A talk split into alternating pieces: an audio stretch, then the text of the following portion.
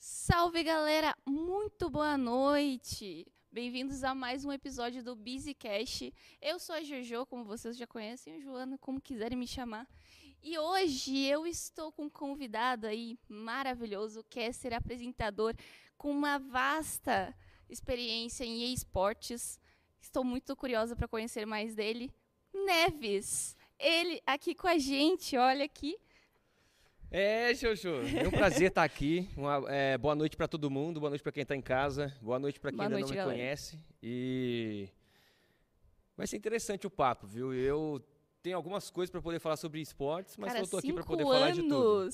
apresentando, fazendo várias narrações, né, de É. PUBG, Fortnite, ah, COD Mobile, Warzone, né? Sim, eu, eu, eu tenho. Para falar a verdade, eu comecei em 2014. 2014. Então já são sete anos que eu faço narração de jogos oficialmente. Minha primeira narração oficial foi uma BlizzCon em 2014, que é o grande mundial da Blizzard, né? Sim, É, sim. naquela época eu narrei o World of Warcraft pela primeira vez. Uou, caraca, mano, foi meu primeiro jogo. O assim. WoWzinho? Aham, foi meu primeiro jogo. O WoWzinho eu narrei pela primeira vez o campeonato mundial de WoW. Tinha um jogador brasileiro que ia disputar. Uhum. É, o Rind, ele, jogava, ele morava na Europa e ele ia disputar o Mundial, a BlizzCon. E aí a Blizzard fez todo um aparato para ter a transmissão em português pela primeira vez. E aí naquele Caramba. ano, eles, como não tinham narrador de, de arenas do World of Warcraft, eu acabei sendo ah, encontrado no YouTube. E Foi pelo YouTube que te acharam. T- Foi. ti- Tinha vídeos teus lá, tu fazia o quê? Eu fazia vídeo no YouTube, eu fiz vídeo de paródias do World of Warcraft no YouTube. Então tem vídeos meus Cara! antigos de 2011, 2012, onde eu tô cantando música de, de WoW.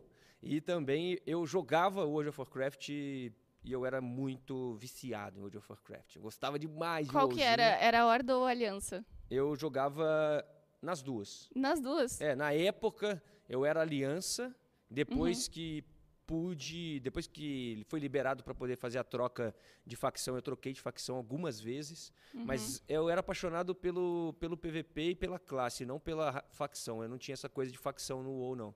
Então eu Sim. joguei de xamã durante muitos anos. Eu Ai, joguei de xamã durante ah, foram quase 15 anos jogando apenas com uma classe no WoW. 15 anos. O meu char principal ele tem mais de, quatro, de 10 mil horas jogadas.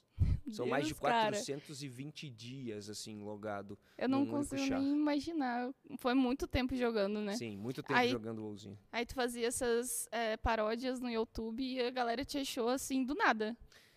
É, eu comecei a fazer paródia no YouTube e eu falava sobre, sobre o PVP do World of Warcraft num podcast para um site junto com os amigos meus, né? E foi onde tudo começou, para falar a verdade. A gente jogava o PVP do WoW em alto nível e aqui no Brasil algumas pessoas queriam entender como que a gente conseguia montar uma equipe de 10 contra 10, que eram os, os campos de batalha no WoW. E a gente acabou falando sobre o World of Warcraft durante algum tempo. A gente tinha um podcast naquela época, em 2013. A gente abriu um podcast. Vocês já tinham um podcast. O site chamava PVP Lab, né? Que era PVP, tipo um laboratório, ou PVP Like a Boss. A gente fazia essas duas, essas duas referências ao nome. E a gente fazia o podcast naquela época, falava sobre o jogo, postava vídeos sobre os jogos e a galera precisou de um narrador. E como eu fazia parte desse site, eu Uhum. jogava e mostrava para as pessoas como fazer para jogar parecido com o meu estilo de jogo, que era um estilo, Ah, tu ensinava a galera então. é, aí eu narrava minhas próprias jogadas. Ah, que Eu da hora, que vídeos, da hora. Mas isso era só, era só a voz ou era a câmera também? Tipo Era só assim? voz. Só voz. E mal voz, porque meu PC era tão ruim que eu jogava 10 FPS na época. E Cara, mesmo eu assim te eu, gravava entendo. e entregava pra galera a maneira como eu jogava o jogo. Jogando com 10 de FPS. Jogando com 10 FPS. Pô, eu te entendo porque eu também, quando eu, quando eu comecei a jogar esses jogos assim, que, que era muito pesado, né? Sim. Pra aquela época, eu jogava assim 10, 20 de FPS no máximo. Pra gravar, imagino com o programa ainda, né? Pra gravar, devia ter tá quase estourando teu PC. Não, eu usava o Fraps na época. Quem for da época vai lembrar do Fraps. Era um programa que era muito pesado. O PC já não rodava direito. Uhum. Colocava o Fraps para poder gravar. Ia pra metade do FPS que já não tinha. Mas a gente precisava gerar conteúdo de alguma maneira. A galera queria saber, a gente estava jogando em alto nível e a gente precisava falar, é, é, gerar conteúdo para poder tentar explicar para a galera como fazer aquilo no nível que a gente fazia. Só que como a gente não conseguia gravar e explicar tudo fazendo vídeo jogando, Sim. a gente decidiu, pô, dá para a gente fazer um podcast. Que, que é, hora, a gente não precisa jogar. A gente vai batendo papo. Então eu, junto com os amigos, a gente pegou e falou assim: bom, vamos começar fazendo um podcast, conversar, falar sobre PVP, falar sobre o competitivo do joguinho, coisa Nessa que estava crescendo. já tinha, assim, o competitivo consolidado ou, tipo, tava, tava começando? A Blizzard é a grande, vamos dizer assim, né, a grande responsável pelo esportes. Se você voltar na história, uhum. a partir do momento em que você se torna é, jogador profissional. Porque a Blizzard fez o StarCraft. O StarCraft na Coreia é, o, é tido como o jogo em que, que começou a transformar jogadores em profissionais. Uhum. Jogadores profissionais na Coreia têm, têm carteira assinada de jogador profissional. Foi o primeiro lugar onde se tornou profissão jogar videogame. Por conta da Blizzard e do, e do StarCraft. Nossa, isso não fazia ideia. É, e aí a ideia. Blizzard fez o StarCraft há 20 anos, praticamente. Então são 20 anos de história e ela já fazia esses campeonatos anualmente do Mundial da BlizzCon, que era tipo uma, uma GameCon, tipo uma Comic Con, só que era só da Blizzard. Aí chamava BlizzCon. Ela juntava todos os melhores do ano uhum. e colocava todo mundo lá dentro. E aí tinha o Mundial, e o Mundial de World of Warcraft, de arenas 3x3, ele já acontecia. E aí foi a primeira vez que ia ter em português. E como eu, e, e como eu junto com os meus amigos, o Jiraya, o Cabeleira, e a gente decidiu pegar e falar assim, pô, vamos falar sobre PVP, sobre PVP, uhum. o Withers, que era o responsável para descobrir os talentos para poder participar dessa, dessa primeira transmissão.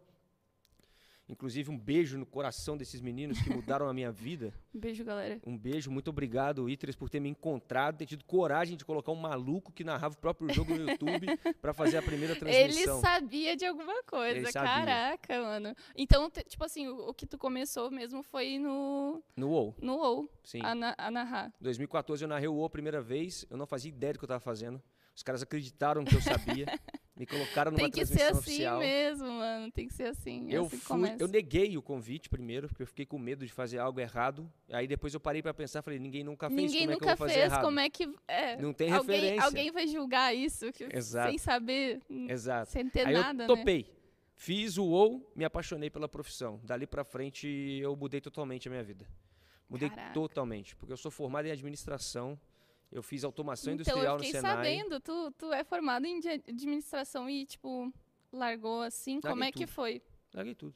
Só largou? Larguei tudo. Eu sou, eu sou formado em automação industrial, trabalhava com contabilidade em 2014. Narrei a primeira vez, falei, quer saber? Eu vou parar de trabalhar com esses negócios aí que me falaram que era a profissão. Eu vou fazer isso aqui, porque isso aqui eu gosto de fazer. E aí eu comecei Cara, a isso estudar. é muito bom, né? Quando você acha aquilo Acha que aquilo que mexe quer com o teu coração, É. né? Mexe com o coração. É, e aí com v- 2014, eu com 29 anos decidi que ia Quer saber? Vou fazer uma vou, vou Vamos dedicar a isso aqui. vambora, vamos fazer isso Cara, aqui. cara. isso é muito bom. E aí eu só mudei totalmente meu mindset, voltei para Juiz de Fora, que eu sou de Juiz de Fora, eu vim em São Paulo fazer isso. Voltei para Juiz de Fora e fui de Fora. procurar curso de narra- narrador, essas coisas assim, mas não existe. Não, Não existe. existe. Nem Nada. aqui em São Paulo é fácil de achar curso de narrador. Não tem, praticamente até não tem. hoje, até hoje não, não existe uma. Não, se tiver é só um narrador ou outro que faz uns cursos esporádicos. Não existe como você ter um certificado, um, Algo dizendo assim, você é um narrador. é, um oficial. diploma. Isso É. não tem. E aí eu voltei para Juiz de Fora e fui estudar teatro. Falei assim, quer saber? Eu tenho que aprender. Eu acho que teatro tem tudo a ver com narração, porque afinal de contas eu estou representando através da voz algo que está na tela. E as pessoas Você em tem que casa, passar emoção, você tem que Exa- tenho que sentir o envolver, jogo Tenho que sentir. e Exato. passar pra, pra, pra galera isso, né? Aquela, toda aquela emoção que, que tá acontecendo ali. É. E aí eu, em 2014, comecei, fiz teatro, fiz um ano. 2016 eu tive a oportunidade de vir trabalhar em São Paulo. E aí eu vim para São Paulo, larguei tudo, vim morar em São Paulo em 2016. 2016. né? E tô acreditando no esporte desde 2014. Cara, então, o esporte, vamos dar certo em esporte. Não, porque tá, eu preciso tá dando certo. certo já também. Pô, mas é, é- é uma baita de uma carreira, né? Começou 2014 e tá aqui há narrando vários jogos PUBG. Meu Deus, mano. Muito da hora Tem isso muita mesmo. coisa, tem muita coisa que eu passei de lá pra cá, tem muita história mesmo, muitos jogos que eu fiz. E como é que foi tua família, assim? Tipo, tu chegou pra eles e, falei, e falou assim: vou largar a administração e vou, vou nisso aqui, que ninguém fez ainda. Como é que foi a reação deles, assim? Eles aceitaram de boa? Como é que foi. Então, eu, eu nunca fui um cara que ouve muito o que os outros falam, não, Jojo. Ah, Não dá pra ser, né? Quando você trabalha fui, com, com jo- joguinhos, como as É. pessoas colocam, né? E isso, a minha família sabe disso. A minha família, ela sabe que não adianta dar a opinião dela pra mim, que eu não tô nem aí, velho. Eu não tô nem aí. Quem vive minha vida sou eu. Eu só tenho uma vida. É, e você que vai. E, é cara, o que te vai, vai eu não vou feliz, passar né, a vida velho? inteira acordando e pensando, poxa, às 18 horas eu parei eu, eu paro de trabalhar. A ideia de ficar o dia inteiro fazendo algo que eu não gosto, esperando das 18 horas para eu poder começar a viver o meu dia, Não. aquilo estava me consumindo, aquilo nu- nunca entrou na minha cabeça. E aí no primeiro dia em que eu vi que eu estava fazendo algo que eu gosto e que aquilo era chamado de profissão, eu falei, poxa, É aqui que eu vou me jogar. é aqui que eu vou fazer a vida inteira. E aí eu virei para minha mãe e falei, mãe, ó, isso aqui vai ser minha vida, o que eu estou fazendo hoje eu não quero fazer, não importa se eu já estudei tudo que eu estudei, eu vou mudar tudo porque eu gosto muito de fazer isso aqui. O meu pai não entende muito bem, meu pai é... Mas nunca me, nunca me atrapalhou, só, Sim. só vira para mim e fala, faz o que você tiver que fazer da sua vida, a vida é tua. Eu- depois eu não É, quero, né? depois eu não quero que você filho meu falando que eu atrapalhei, sabe? Ah, que bom que ele, pelo menos, ele teve essa, esse É. senso, né? E aí eu meti a cara, eu peguei, vim para São Paulo, sem apoio financeiro, porque a minha família não tinha condições de me dar apoio financeiro algum. Uhum. E quando eu cheguei em São Paulo, em 2016, eu não tinha dinheiro para voltar para casa. Caramba. Eu E como é que tu fez? Você chegou em São Paulo e falou assim, tá, agora o que, que eu faço? Eu vim em São Paulo a convite. Eu vim, eu vim morar em São Paulo em 2016 a convite. O, eu, eu vim para trabalhar num estúdio que chama Viu Estúdio, que era o Beto Venturelli e o Pedroca. Os dois me tiraram de Juiz de Fora e me trouxeram para cá com uma proposta de ser apresentador de um programa da UOL de games na época, em 2016. Só que quando eu cheguei aqui, o- a negociação deles deu errado e o programa foi, foi cancelado. Nossa, cara. E aí, que como eu, já, como eu já estava no estúdio, em 2016, eu conversando com eles, eh, eles me fizeram uma proposta que foi muito simples. E foi assim, ó, o seguinte, eh, o projeto que a gente tinha não vai ter mais, não vai funcionar. Você Uhum. pode voltar para casa e se a gente tiver outra coisa, a gente entra em contato com você. Ou então, se você quiser, você pode viver aqui com a gente no estúdio, aprender tudo o que a gente faz dentro de um estúdio de transmissão, porque eu vim para ser apresentador para fazer narração de esportes. No você aprender tudo, e aí você viraria um dos funcionários da, do estúdio. E se tiver a oportunidade de fazer as coisas para frente, você já está aqui. Nossa, que... eu- mas isso foi, foi ótimo da parte deles, né? Te oferecer algo que tu Sim. queria aprender. Foi Mas ótimo, mas não era qualquer um que ia suportar o que o que aconteceu dali para frente. Por quê? O que, o que Hum. acontece? Como não tinha uma- contrato, sim, não tinha eh, nada que te... te... Eu vamos sei, dizer assim, não tinha Te condições para eu poder ficar aqui em São Paulo. Porque eu ia morar dentro do estúdio. Uhum. E eu morei dois anos dormindo no chão do estúdio. Caraca, mano, dois anos. Dois anos, dormindo, enchendo, meu- enchendo meu colchão de ar na hora que eu ia dormir e esvaziando quando a galera chegava para trabalhar. Meu guarda-roupa era meu- minha mala. Eu vivia assim, dois anos. Aprendendo tudo que se faz no estúdio, desde Nossa, passar cabo, que te- arrumar luz. Devia ter sido muito foda. microfone. Dois anos morando assim. Foi. Foi. Foram Muito dois anos perrengue. assim. O primeiro ano, eu passei um ano inteiro sem receber. Eu só recebi no final do ano, porque era assim as condições de contrato deles com, a- com as empresas. E como é que tu fazia assim E- pra... Mas foi tudo eu que aceitei. Sim. Eu que quis fazer isso. Eu que acreditei. Ele nunca fui enganado. Eles viraram, pô, a condição é essa. Uhum. Você quer ficar aqui? E, poxa, eu, eu virei e falei que eu quero fazer isso para a vida. A vida não é fácil. A vida nunca foi fácil. Ah, tem gente que nasce com vida fácil, mas essa não é a minha condição. Sim. Nunca vai ser. Não adianta eu A querer. gente tem que não adianta eu é achar que que, a, tá, né? é, a gente tem que entender quem a gente é e aonde a gente está. Quem eu sou? Eu sou um ninguém dentro desse cenário. Eu não sou ninguém. Ninguém me conhece, eu não sei o que Vou estou ter fazendo que em São conquistar Paulo. tudo, vou, Vou ter, ter que conquistar tudo. E eu já estou conquistando uma oportunidade de estar aqui. Então eu vou fazer a minha, a minha parte, que é acreditar em mim e acreditar no projeto deles. Caraca, você foi muito forte, mano. É, Foi muito forte.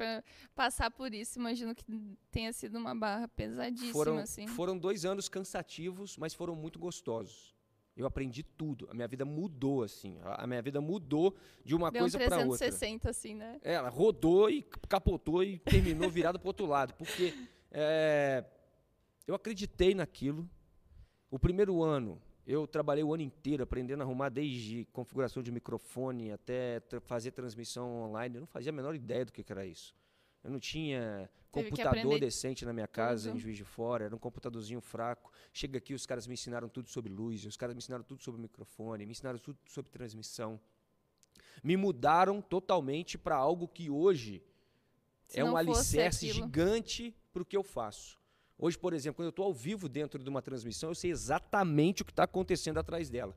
Eu sei do Dedé das drogas que está ali, tudo que ele está fazendo, está controlando a transmissão, está controlando o áudio, você, o roteiro que você precisa ter para poder conversar, para poder transformar isso aqui num papo legal. O que, que a galera de casa precisa ouvir? Isso tudo acontece porque você tem um alicerce. Eu não caí de paraquedas. Exatamente. Aí hoje, quando eu estou na transmissão da narração, é graças a eu ter aceitado essa oportunidade que eles me deram. Aí aprendi muito com eles E Sobre abraçar isso, né, e, cara? a- e aprendi muito sobre acreditar na gente mesmo, sabe? Ali dentro era uma coisa de, cara, se você quer fazer as coisas, acredite em você, velho.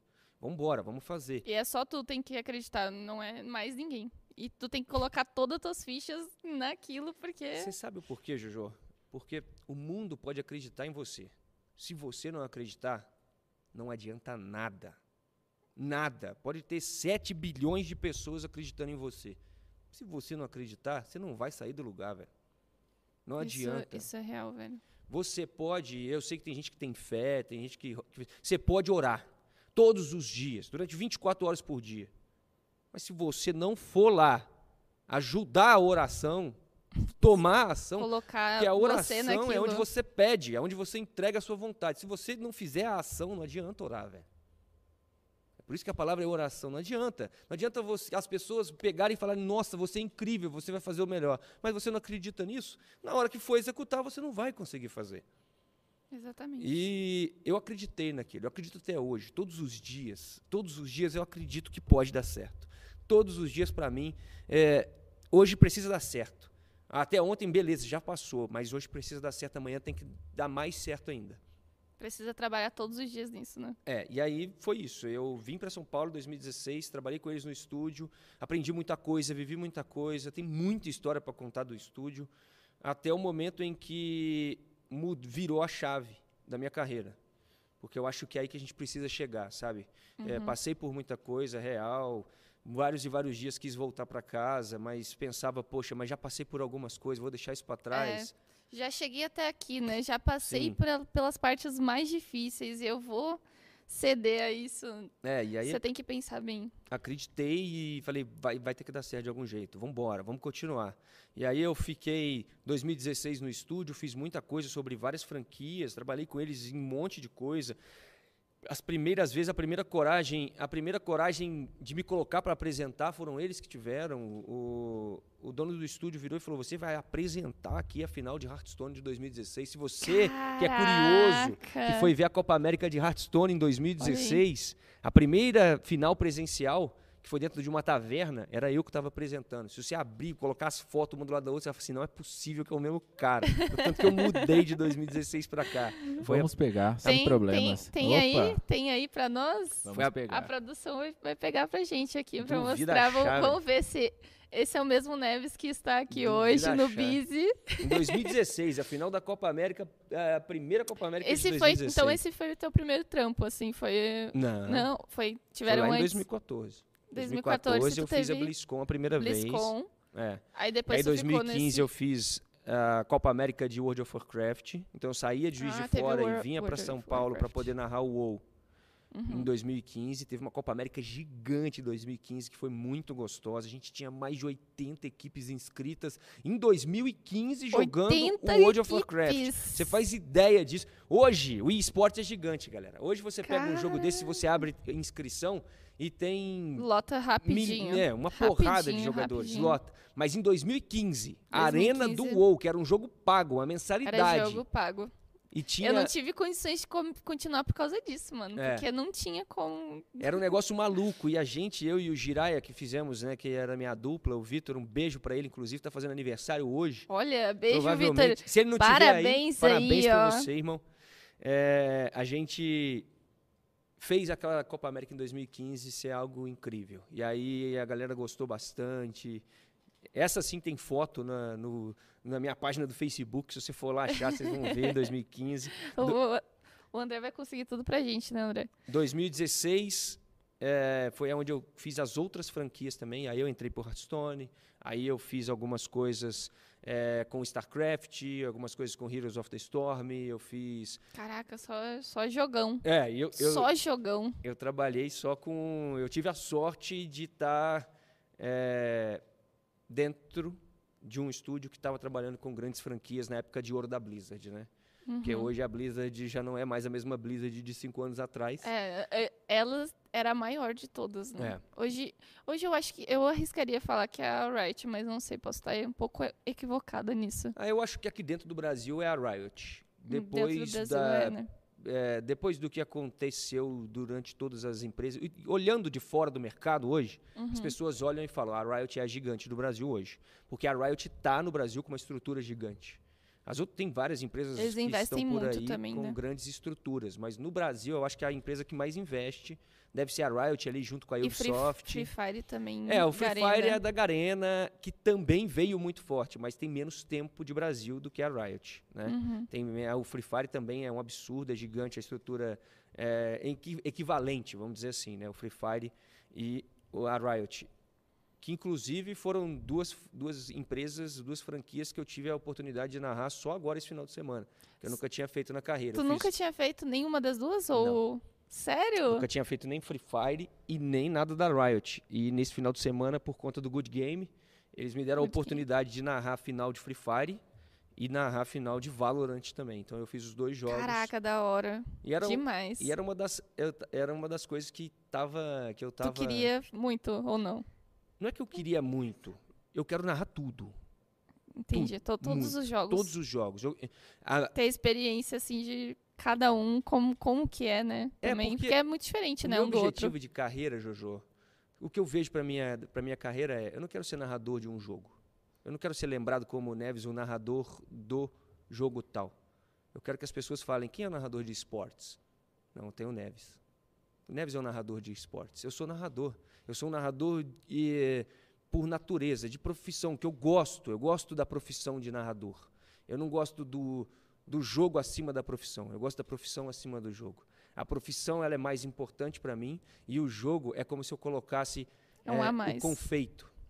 Uhum. Entendeu? A profissão é a base do bolo. É a massa, é o recheio, é a profissão Sim. como narrador. E ah, o game entra como confeito. Aí eu É, transformo a ali, cobertura é exatamente o game, entendeu? Então hoje a minha, a- o meu objetivo não é ser um narrador de um jogo, é ser o narrador. As pessoas têm que olhar e falar, mano, esse cara é o narrador, né? Paul Neves. Entendeu? Caralho, olha, Eu ele eu narra tá. tudo, cara. Ele Olha a tela. do PUBG ao. Cadê a tela? Ah, 2015 essa foto. Caramba! Em 2015. Eu tô e o falando. Eu, eu já te vi, mano. Já te vi nessas transmissões Tô aí. subindo um pouquinho. Tá subindo aí. Tá todo mundo me escutando até na live. Então, gente, só um minuto que eu tô subindo. Calma que aí, o né? André tá arrumando aqui, galera. 2015. Nossa, olha isso, mano. Olha a diferença. diferença. Dá pra ficar tudo do lado do. Não tem como falar que é a mesma pessoa. Você olha assim e fala, mano, que viagem é essa, velho? Em 2015. Ah, ah, o bigode ali, o cabelo cresceu pra caramba. Sim. É, o cabelo é a pandemia, né? pandemia começou, nunca mais cortei cabelo. Nossa, Isso daí foi 2015, foi a primeira, primeira Copa América que a gente teve de World of Warcraft aqui E na foi América Latina. primeira, a primeira de O primeiro todas, né? campeonato grande que eu fiz. O- Antes o, tu o já- primeiro campeonato longo. Tu A narrava. BlizzCon foi a tu- primeira Tu coisa. narrava ah, campeonatos amadores, assim? Como é que. Eu narrava só os campeonatinhos que a gente montava. A gente montava lá os nossos, os nossos campeonatinhos dentro do jogo, né? Dentro Uhum. da comunidade de World of Warcraft. E aí a gente fazia umas narrações, mas não era nada. Pô, tem uma empresa grande te chamando para fazer uma transmissão oficial. Sim. Isso não existia. Cara, não. eu faço isso na minha live também, sabia? Eu narro algumas coisas, assim, muito, muito amadoras. Mas é assim que começa. É, é, tem uma. Se você não tiver um portfólio, como é que as pessoas vão saber que você faz? Exatamente. Né? É, bem legal. Se eu não fizesse isso, provavelmente eles nunca teriam me, me convidado para fazer a minha primeira vez oficialmente. Uhum. Então é, é mais ou menos nesse pique aí. 2016 eh, eu fiz todas as Copa Américas. 2017 o estúdio perdeu a concessão das franquias, então a gente só fez StarCraft. A gente não fez Hearthstone, a gente não fez Heroes of the Storm, a gente não fez o, o, o World of Warcraft. Ficou tudo na mão da ISL em 2016 e o, Viu, o 2017 e o Viu perdeu. Só que eu continuei narrando o World of Warcraft mesmo não estando dentro do estúdio. Hum. E ali eu senti que eu estava fazendo um trabalho legal. Porque mesmo eu não estando no estúdio que estava produzindo, as pessoas queriam que eu tivesse ainda na narração do jogo. Pô, Falei, legal, mano. Ok. Né? Legal as- ter esse- as- o público querer, né? Pedir por isso. É. E Bom. aí, 2018. Foi 2018? 2018. 2017. 2018. Acho que o Overwatch. Ah, Estourou. Overwatch. O Overwatch estourou. De 2017 para 2018, o Overwatch estourou. E eu, faço, e eu fiz parte da equipe de transmissão de Overwatch aqui na América Latina desde o primeiro dia. Quando o Overwatch foi lançado, a Blizzard pegou o narrador do World of Warcraft e falou: você vai narrar também o Overwatch. Então eu fiquei fazendo o World of Warcraft e o Overwatch aqui na América Latina. Que responsa, hein? Caraca. Aí eu fiz mano. toda a transmissão da, da América Latina e quando a Overwatch League chegou no Brasil, e eu também fazia parte da equipe principal da Overwatch E League. tu lembra da sensação, assim, de, tipo, quando te chamavam, você ficava assim... Eu lembro. Loucaço. Eu ficava nervoso, Nervoso. muito nervoso. Nervoso e com medo de fazer errado, com medo de dar errado. Ainda mais que é Sabe? a empresa, né? Sim, é. O que, que acontece? Eu não me sentia pronto o suficiente para confiar tanto em mim a ponto de não ficar nervoso fazendo aquilo. Sim. Faz sentido? Faz, com certeza. Acho que eu estava começando, eu estava encaminhando, estava come... tava aprendendo. E não tinha, ainda não tinha todo o alicerce de pensar assim, poxa, isso aqui é a minha vida hoje. Eu ainda, ainda tinha que fazer toda a pré-produção, fazer pós-produção, trabalhar eh, criando vídeo, criando roteiro, os melhores momentos. Era eu quem arrumava o cenário, era eu quem arrumava Então tu a fazia luz. tudo, eu não fazia era só a narração. não, eu só Você fui faz- viver de narração mesmo quando a Overwatch League chegou no Brasil, que foi quando eu agradeci o pessoal do estúdio pela oportunidade que me deram e parei de trabalhar no estúdio. Eu fiquei trabalhando durante Era anos Severino, fazendo assim. tudo. É, Severino fazia, Severino. fazia edição, fazia corte. Full Severino. Nossa. E aí quando a velho. Overwatch veio para o Brasil, eu lembro direitinho. Eu peguei o valor que eles me ofereceram, transformei em real, porque era em dólar, Uhum. transformei em real, peguei a quantidade de meses que a gente tinha de transmissão de Overwatch e dividi o valor pela quantidade de meses. Eu falei, pô, eu tenho isso aqui por mês. Será que dá para alugar um lugar para eu viver? Será que eu consigo não precisar mais de trabalhar sem ser com isso, de narração? Aí eu fiz as contas e falei, vai dar. Então eu saí fora. Falei, agora eu vou ter que fazer um trabalho foda. Agora eu vou ter que entregar o meu melhor. Porque quando acabar aqui. o Overwatch esse ano, eu quero estar no ano que vem. Quando acabar, eu quero estar na próxima. Agora eu não posso mais é, dar desculpa para mim de que eu estou na frente da câmera às vezes cansado, às vezes desanimado, Sim, porque eu estava trabalhando durante o dia inteiro. com e aí certeza. naquele momento eu falei Aí assim, eu virei a si. chave. Tudo e eu dou si. tudo, eu dou tudo de mim até hoje, porque Uhum. hoje eu não sou Não, é porque naquela época, assim, tipo, imagino, pra fazer outros trabalhos também, daí chega na, na hora da narração, você não tá, sim. não, você não consegue estar 100% Sim. lá, porque cansaço, fazendo outras coisas, tava é, tendo que cuidar de outras coisas também, Sim. e não, sei lá, até preparar a voz, talvez, não sei como é que funciona aí. Fala, fala pra gente, como é que é pra preparar a voz e tá ali sentindo o jogo, como é que foi depois disso? Ah, no início eu, eu, eu, eu confesso pra você que não sabia muito bem o que estava fazendo, não, gente. Não eu não fazia a menor Ah, ideia mas direito. isso, isso acho que é a maioria da gente. tipo, das pessoas assim, tipo, ser streamer também. A gente nunca sabe o que. É, eu não sabia muito bem, não. Eu tava lá fazendo, executando como eu achava que deveria ser. E Sim. aí, a partir do momento em que a chave virou, que eu tive mais tempo para poder entregar para a profissão de narrador, eu comecei a estudar muito mais. O Beto, ele sempre falou comigo, falou assim, ó, se você quer fazer algo na sua vida bem feito, você tem que pelo menos estudar 30 minutos sobre aquilo todo dia. Pelo menos, é tua obrigação aprender algo aí, ou, ou você pegar e isso. evoluir em algo, pelo menos 30 minutos todo dia sobre aquilo que você faz. Só que eu ficava tão cansado que eu estava fazendo outras coisas e não eram coisas que eu queria fazer para a vida. Sim. Ah, pô, você vai aprender sobre iluminação? Pô, beleza, sou eu o cara que está arrumando a luz, mas eu não quero aprender isso, não é isso que eu quero fazer para minha vida. Então aquilo não, não, me, não me pegava. E aí, a partir do momento em que eu vivi para fazer apenas aquilo que eu queria fazer, eu comecei a me entregar, a estudar, a tentar entender, a procurar informação, a procurar conteúdo eh, todos os dias. E aí que eu chego na parte que você perguntou, na parte de preparação, parte de É, voz. como é que tu fez pra estudar isso, já que não tinha YouTube. ninguém fazendo assim, né? E YouTube, era o lugar. e livro. Tem um livro que. O primeiro livro que eu li, eu até sempre falo pra galera poder ler ele, quem está começando e quer fazer narração, que é um livro que foi escrito pelo professor do Senac de São Paulo que dava o curso de narração esportiva. Agora me fugiu o nome dele, mas eu sei que foi ele, porque foi assim que eu cheguei no livro. Quando eu tinha, tive dinheiro suficiente, quando eu consegui juntar dinheiro para pagar o curso aqui em São Paulo, o Senac de São Paulo acabou com o curso. Nossa, E aí eu tinha um dinheiro e não podia cara. mais fazer o curso. Porque eu consegui juntar ali naquele ano, falei, pô, vou fazer um curso. Era 5 mil reais, lembro direitinho. 5 mil reais, juntei. Vou pagar o curso e vou fazer. Quando eu fui lá, pronto, o curso Não foi tinha mais. descontinuado. E aí eu fui pesquisar quem dava o curso. Era o professor lá. Aí eu fui procurar sobre ele. Ele tinha feito um curso que é Manual dos Locutores Esportivos. É um, um inclusive comprei ele na, na Amazon. Ó, aí, galera. E tem né, para poder vender, acho que tem inclusive em é, e-book, né? Tem como Uhum.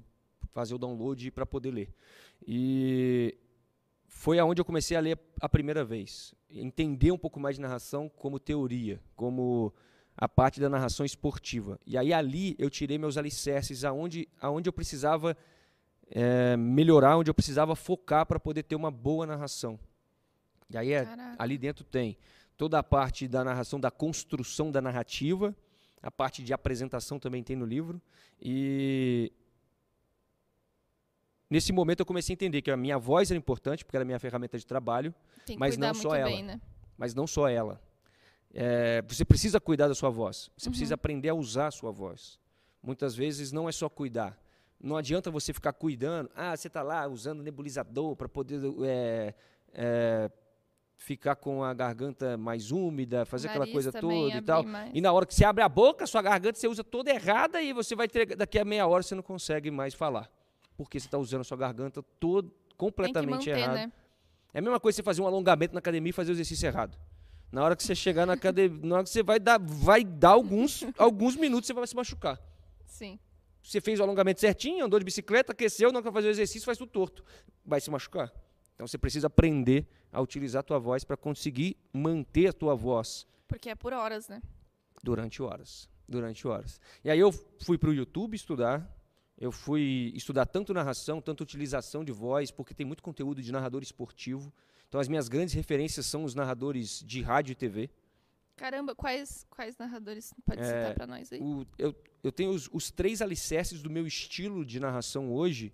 São três caras com que eu acho que são é, distintos dentro da narração de rádio e TV, que é o, o Silvio Luiz, que criou o estilo dele, que era um estilo mais cheio de bordões, um estilo a todo mundo conhece, que ele falava é,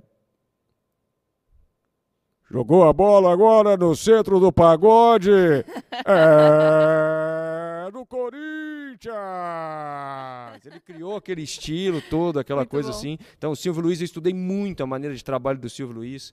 O Galvão Bueno, por toda a narrativa que ele, constru... Ah, com que ele constrói, é o, a maior, é o grande ídolo de todos. A maior possível. referência, a maneira como ele te vende um jogo é algo que me fica. Esses dias eu vi no TikTok, mano, é, os, os netos dele jogando Sim. um jogo. Narra vovô Galvão! Narra, vovô Galvão! vovô, vovô, pra nós aqui. E ele narrando o jogo com É. toda a emoção E das crianças. Autoriza o árbitro!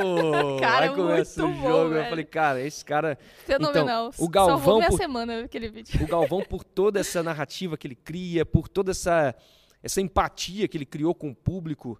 Quantas e quantas vezes o povo brasileiro, quando não ouviu. Bem, amigos da Rede Globo, estamos ao vivo em definitivo diretamente do Maracanã. Você parava o que você estava fazendo e falava, pô, começou o jogo do Brasil, vou sentar ali para poder Cara, assistir.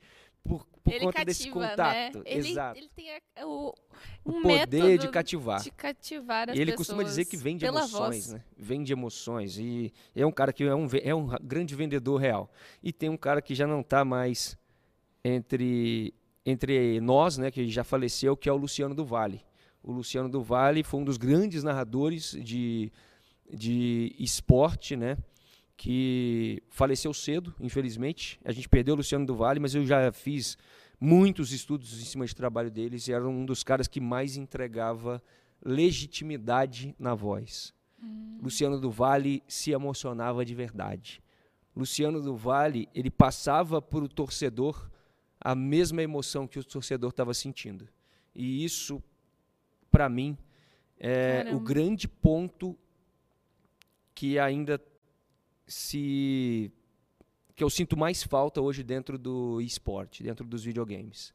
Eu acho que hoje os locutores ainda sentem um pouco de medo de se Receio. entregar tanto e o Sim. público dá uma pedrada de volta. Eu não tenho medo de pedra. Então, eu acho que o Luciano do Vale eu sempre paro para poder estudar e entender e lembrar que um locutor pode sim torcer para as duas equipes ao mesmo tempo dentro de um jogo, sabe? Ah, Isso Ele é legal. pode ser o torcedor do, do, do Corinthians e ser o, o torcedor do Palmeiras ao mesmo tempo. Quando o Corinthians faz o gol, ele pode entregar a emo- a emoção do corintiano do mesmo jeito que o palmeirense sente a emoção quando o Palmeiras faz o gol. O Luciano do Vale era incrível.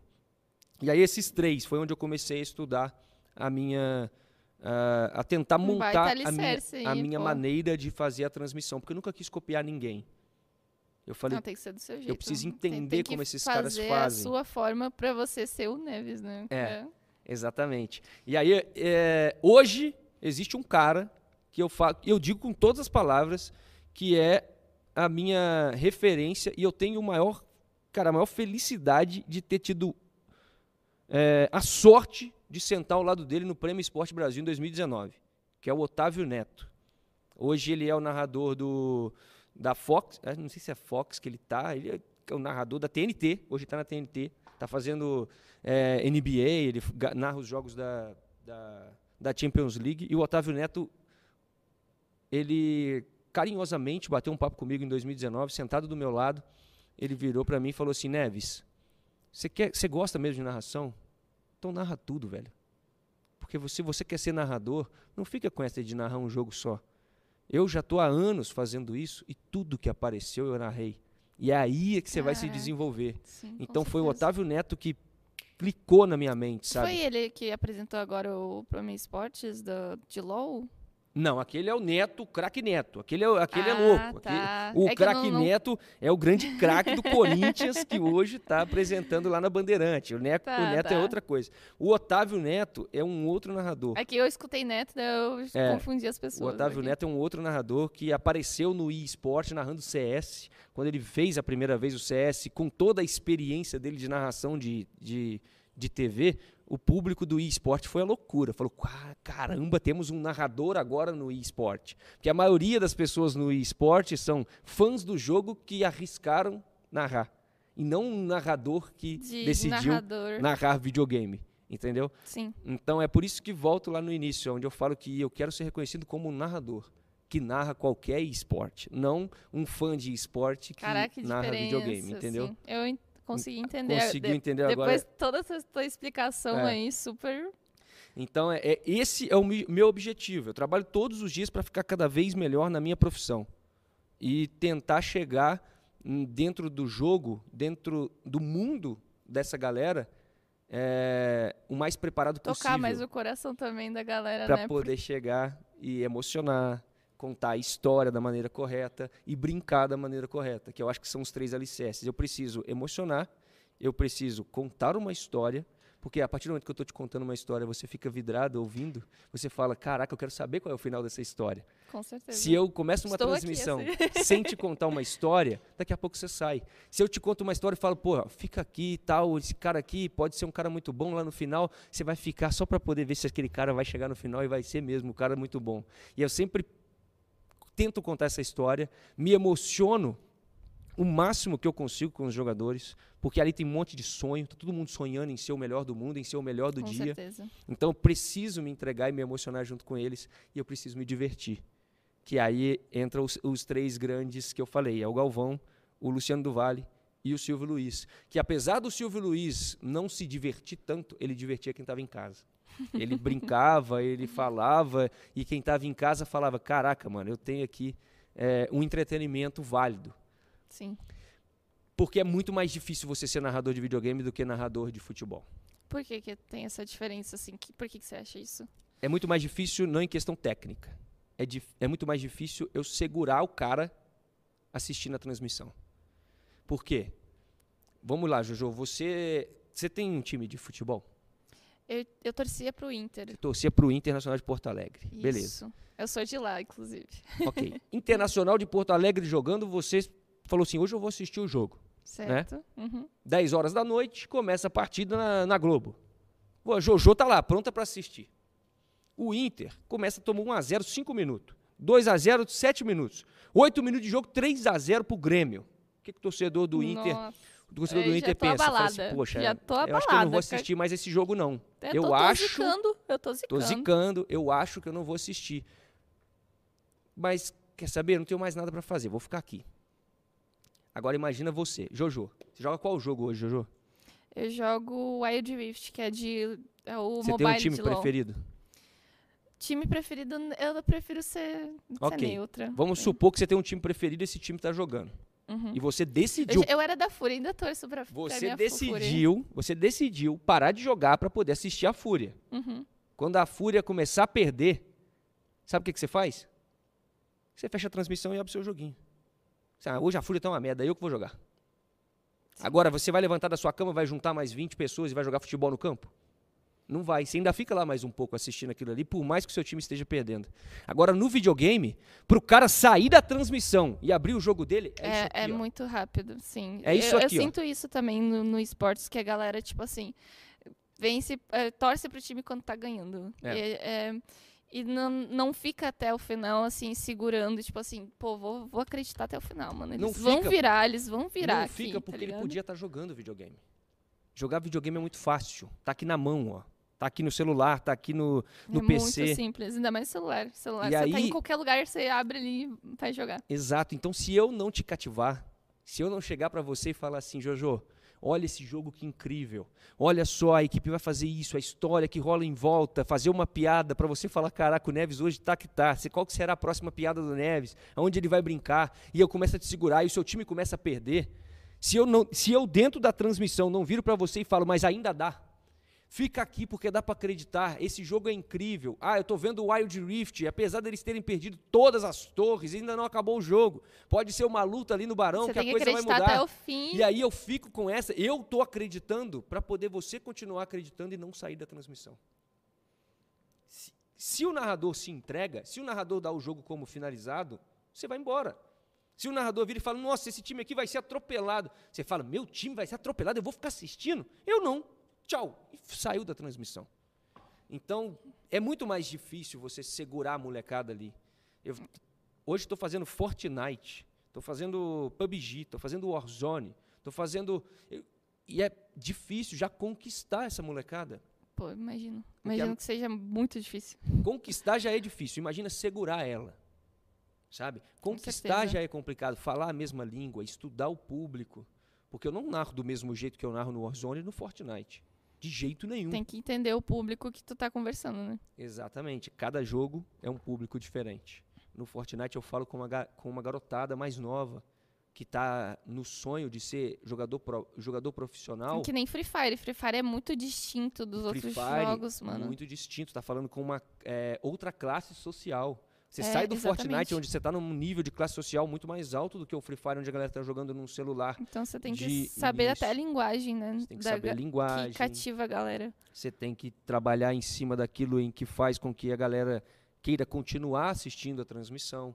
Sabe que o jogador de Fortnite, se eu falar pra ele que o jogador que ele tá torcendo já ganhou tantos earnings, que eles falam que é a quantidade de premiação, e que hoje ele pode ganhar mais não sei quantos earnings pra colocar na bio do, do Twitter dele, isso segura o moleque no Fortnite. Caraca, Ele eu fala, não fazia nem ideia Ele fala, mano, esse cara já tem 100 mil earnings, agora vai pra 200 mil earnings, vou ficar aqui pra ver se ele vai conseguir ganhar. E a Então molecada fica lá, como referência para a quantidade de dinheiro que o cara já ganhou.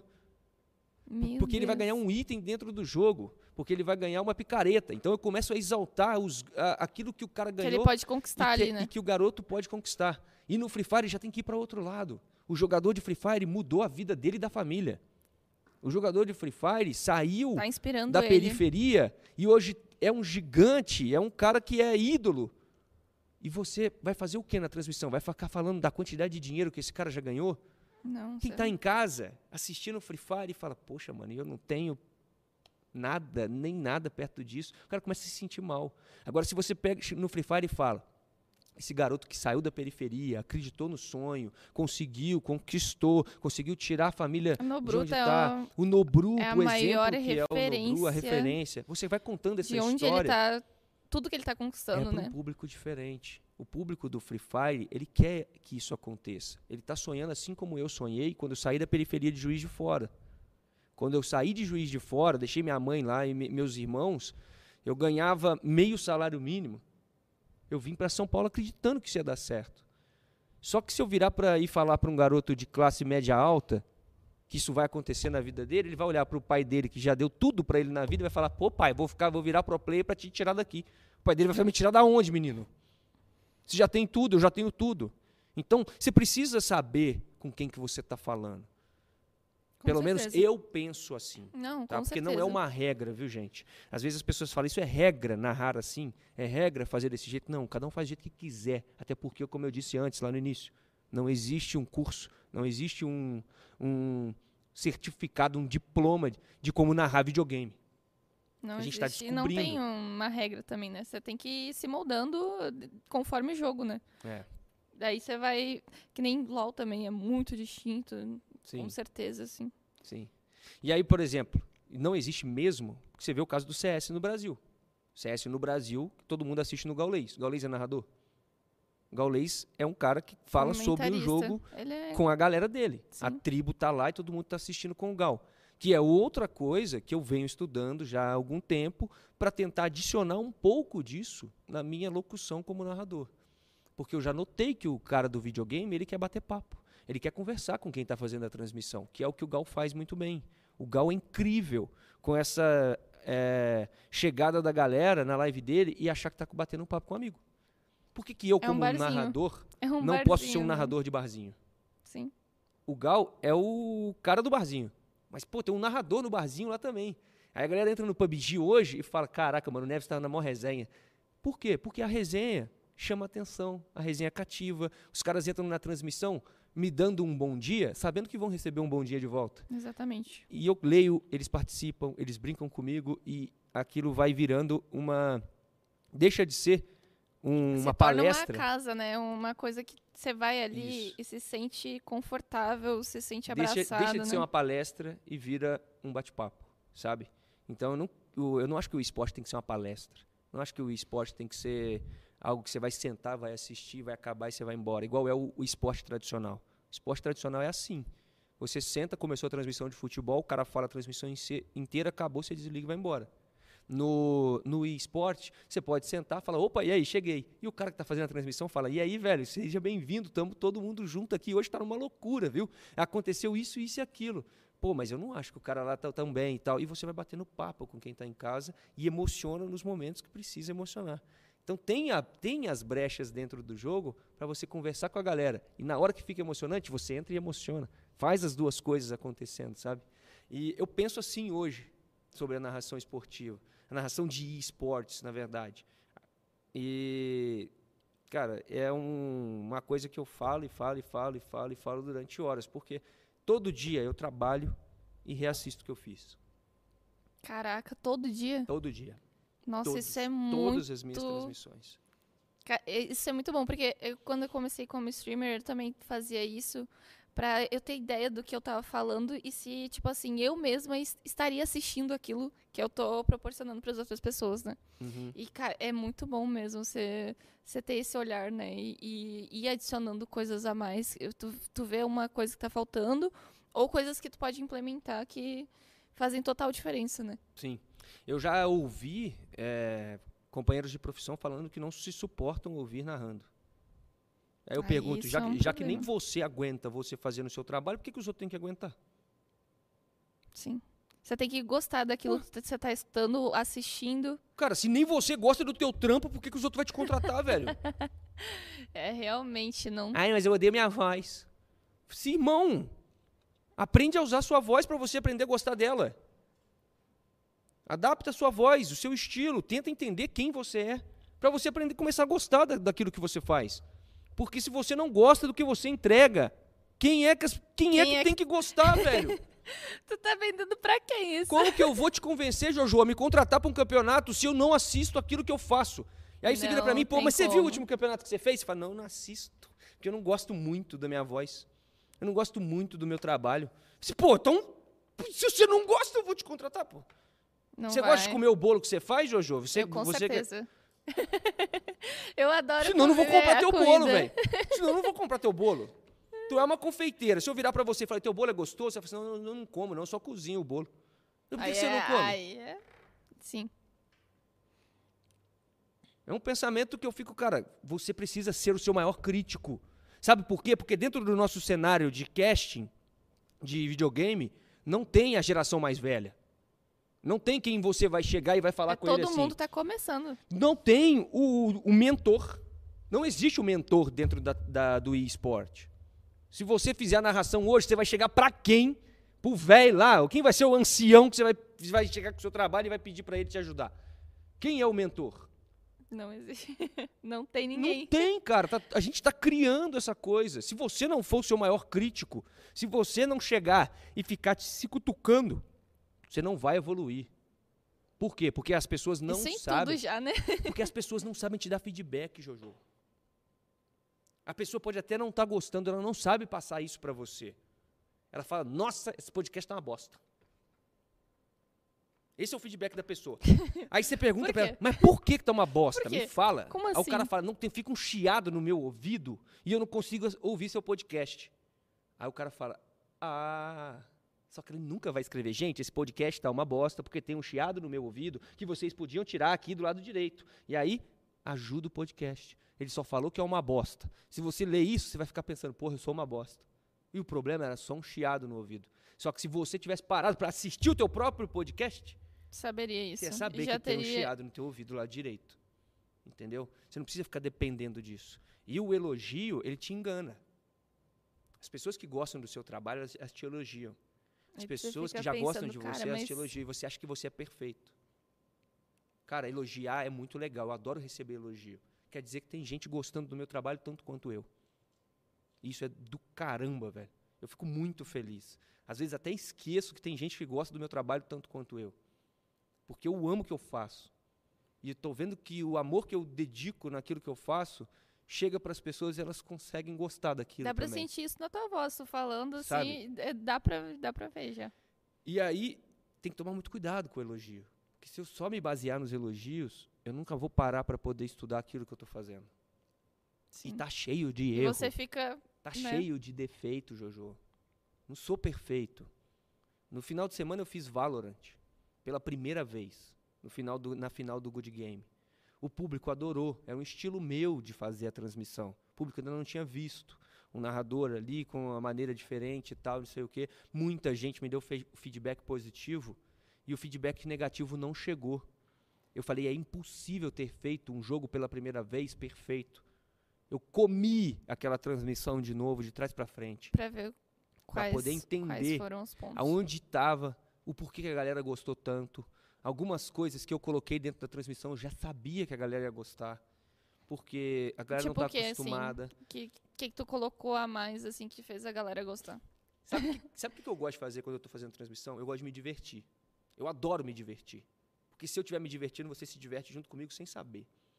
Se eu estiver dando risada, se eu estiver brincando, se eu estiver me divertindo com o jogo, lógico, sem estragar a narrativa, sem estragar a emoção, porque são três pilares para mim: a emoção, a narrativa e a diversão. Pô, Então. Se eu não estragar a narrativa, se eu não estragar a emoção e se eu exagerar na diversão, você vai se divertir, não vai perder a narrativa e não vai perder a emoção. Então você vai ficar comigo. Como eu já tinha acompanhado outras transmissões de Valorant, eu falo, pô, a galera aqui é muito foda em narrativa, é muito foda em emoção. Um abraço, inclusive, para os meus amigos que são casters de Valorant. E a galera se segura um pouco na, narra- na diversão. O que, que eu Porque vou fazer? o jogo é bem sério, né? Não é porque o jogo é sério, é porque eles fazem a transmissão oficial e muitas vezes a transmissão oficial ela te tem é, orientações de caminhos para você poder seguir. Sim, com certeza. E como no Good Gaming eu não era uma transmissão da Riot e a galera do Good Game virou para mim, Neves, você sabe Seja fazer você. o seu trabalho, seja você. você. Vai, eu Neves. virei e falei, pô, o que, que tem muito na transmissão de Valorant? Tem conhecimento pra caralho no- na, na transmissão do VCT, lá da transmissão de Valorant. Tem muito conhecimento, tem muita emoção, tem muita eh, narrativa. São muito bons, as são muito boas as pessoas que estão lá dentro. E a diversão ela é um pouco comedida. No dia que eu cheguei para fazer no domingo, o que, que eu fiz? Eu falei, pô, vou botar emoção, que eu sei fazer, vou botar emoção, não vai faltar. Vou contar uma narrativa, contei a história da grande final, o time perdendo o outro cara que era o grande ídolo e virou o jogo, aquela coisa toda, a galera ficou envolvida. Ficou É. envolvida. E eu falei, isso aqui, ó, eu vou exagerar, que é a diversão. Então eu soquei a diversão lá no talo, porque a galera não estava acostumada a se divertir jogando Valorant. Eu falei, eu- É, eu vou tem- tem fazer isso. piada, eu vou me divertir na transmissão e ver se a galera gosta. E aí eu mudei nome de habilidade. Eu brinquei, eu cantei. O gelinho eu dei ali. risada, eu fiz piada. A Sky, por exemplo, tem a luz desbravadora, que é aquele pássaro que ela joga é, pra ela frente. joga Eu gritei o... Priquitim, que era o nome da habilidade, velho. Olha, a Sky jogou o Priquitim no meio dos caras, agora ninguém tá vendo mais nada. Lá vem um cachorro, late coração, cachorro late coração. E o cachorro da Sky passando. e a galera dando risada, falando: meu narrador é louco. Eu não parei de narrar o jogo. Muito bom, Mas eu me velho, diverti muito bom. narrando o jogo, sabe? Sim. E o Sova falando lá, é, é a ult do Sova, que o cara não vai conseguir fugir, né? Não existe fuga. Eu falei assim, então quero ver fugir do bambu do Sova. E o, cara, o bambu comendo e fazendo um monte de piada, um monte de brincadeira. Porque os, as duas, os dois alicerces que eles já tinham, eu não podia deixar de ter. Eu não podia deixar de ter emoção, eu não podia deixar de ter é, a história, a narrativa. Eu deixei um pouco de lado isso aqui que eu falei primeiro, que é o conhecimento. Com certeza os narradores de Valorant sabem muito mais de Valorant do que eu. Com certeza. Sim. Então o meu conhecimento do jogo é limitado. É que geralmente é, é o que tu falou, né? É- A pessoa é voltada pra aquele jogo. Narra aquele jogo E eu ia narrar um jogo só de Valorant. Não tem, não tem o porquê eu tentar chegar ensinando Valorant para todo o público numa grande Então final. tem que levar o teu diferencial completamente. Exato. É uma grande final. É o último jogo. Eu não vou te ensinar Valorant. Você já chegou lá porque era uma grande final. Era a Game Landers, que é, que é o- a equipe que dominou o cenário, contra o jogador que todo mundo queria ver na LAN, que era o tal do Aspas, lá numa equipe que foi montada para poder jogar aquele campeonato. Pra que que eu vou ensinar você Valorant nessa transmissão? Não, você vai se emocionar comigo, você vai ficar na narrativa feito um maluco ali tentando ver quem vai ganhar junto comigo e você vai se divertir junto comigo. Quer aprender? Vai aprender com os bons lá, velho. certeza que a galera ficou ah, vidrada ali, né? Eu assistindo. fui, eu fui a loucura na transmissão. Depois fui assistir e falei exatamente, ó, entreguei diversão, entreguei emoção, entreguei narrativa e não entreguei nada de, de conhecimento do jogo. Uma coisinha ou Ah, outra. Mas todo mundo já conhece, né, mano? Se tá assistindo, já conhece. Né? Mas, por exemplo, se você pega essa, esse estilo com a intensidade que eu fiz e coloca numa transmissão agora, o Mundial tá começando, a galera, vai, a galera fica maluca. Porque a galera pensa, mano, esse aqui é o Mundial, o narrador não sabe muito do que tá falando, não, ele só tá Não, doidão. não. Entendeu? É, tem, tem diferença, sim. Tem Existe- completamente. a maneira como você faz, no local que você faz, o público que você tem.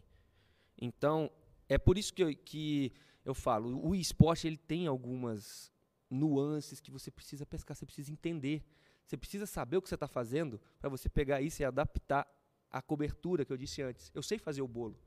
Eu sei fazer. Eu consigo fazer a, a, a estrutura e o recheio. A cobertura, eu vejo qual que eu coloco. Nesse É. jogo eu vou botar conhecimento. Nesse jogo eu coloco diversão. Nesse jogo eu coloco é, um pouco mais de emoção. E aí eu vou, vou dosando as coisas, sabe? Eu vou Cara, é respeitando o horário. Hoje, eh, o Mundial de PUBG está começando às 7 da manhã. 7, Sete da, da manhã, manhã. eu não começo gritando na cabeça de ninguém, velho. Eu Não, tenho é- que é respeitar o levinho. meu público. Levinho, o né? público tá acordando. Se ele abrir a transmissão e já tiver doidão, ele vai falar, velho, eu não aguento. Como é que o cara. Então eu acordo mais devagarzinho. Pô, Sim. vamos todo mundo acompanhando aqui. Uma pro- voz quase SMR. pro final da Pessoal. transmissão, entregar o pico de emoção, o pico de diversão, porque já tá chegando o meu dia. É o momento do almoço, o assunto muda. De manhã cedo é, pô, tá frio aí? Vai, vai passando a transmissão, vai chegando 11 e pouco, caraca, o que, que vai ter de almoço hoje? Por quê? Porque aquela aproximação que eu te falei que precisa ter. Sim. Porque senão vira uma transmissão de TV. E o Gal traz isso na transmissão dele, que é a transmissão de, de CS. É a maior ele referência que tem aí é o Gal, Então, né? O meu, a minha intenção hoje é pegar a transmissão, a narração, a base da, da locução esportiva e tentar adicionar ela, misturar ela com a maneira como a galera assiste videogame, sabe? Esse é o Pô. meu maior objetivo. É por isso que eu estudo todos os dias. Todos os dias, Tá mudando aí. eu estudo. Ô, Neves, pelo amor de Deus. devagarzinho, eu vou mostrar pra galera que eu tenho o meu estilo de fazer o meu trabalho. A minha maneira de tentar entregar isso. Pode ser que não funcione, Jojo. Isso não quer dizer que vai dar certo, gente. A vida. Não, mas eu, eu, eu sinto isso, cara, que, tipo assim, quando eu assisto as tram- transmissões, também tenho isso de, tipo assim, às vezes não estar cativada com a narração, né? E às Sim. vezes a gente só deixa o jogo ali em segunda tela, mas, tipo assim, não tá escutando, às vezes, a, a narração mesmo do É. campeonato. Então, tem que ter uma... uma Pessoal, aproximação. uma, uma né? aproximação, velho. Tipo, você tá realmente sentindo o narrador, né? Mas existe muito medo ainda. O cenário ainda ele é muito, é, como eu vou dizer, é, ele é um cenário de muita incógnita. Hoje você trabalha, amanhã você não sabe se você trabalha. Sim. Eu, por exemplo, sou frila. Eu não tenho contrato de exclusividade com nenhum jogo. Termina um campeonato, eu não sei se eu estou no próximo.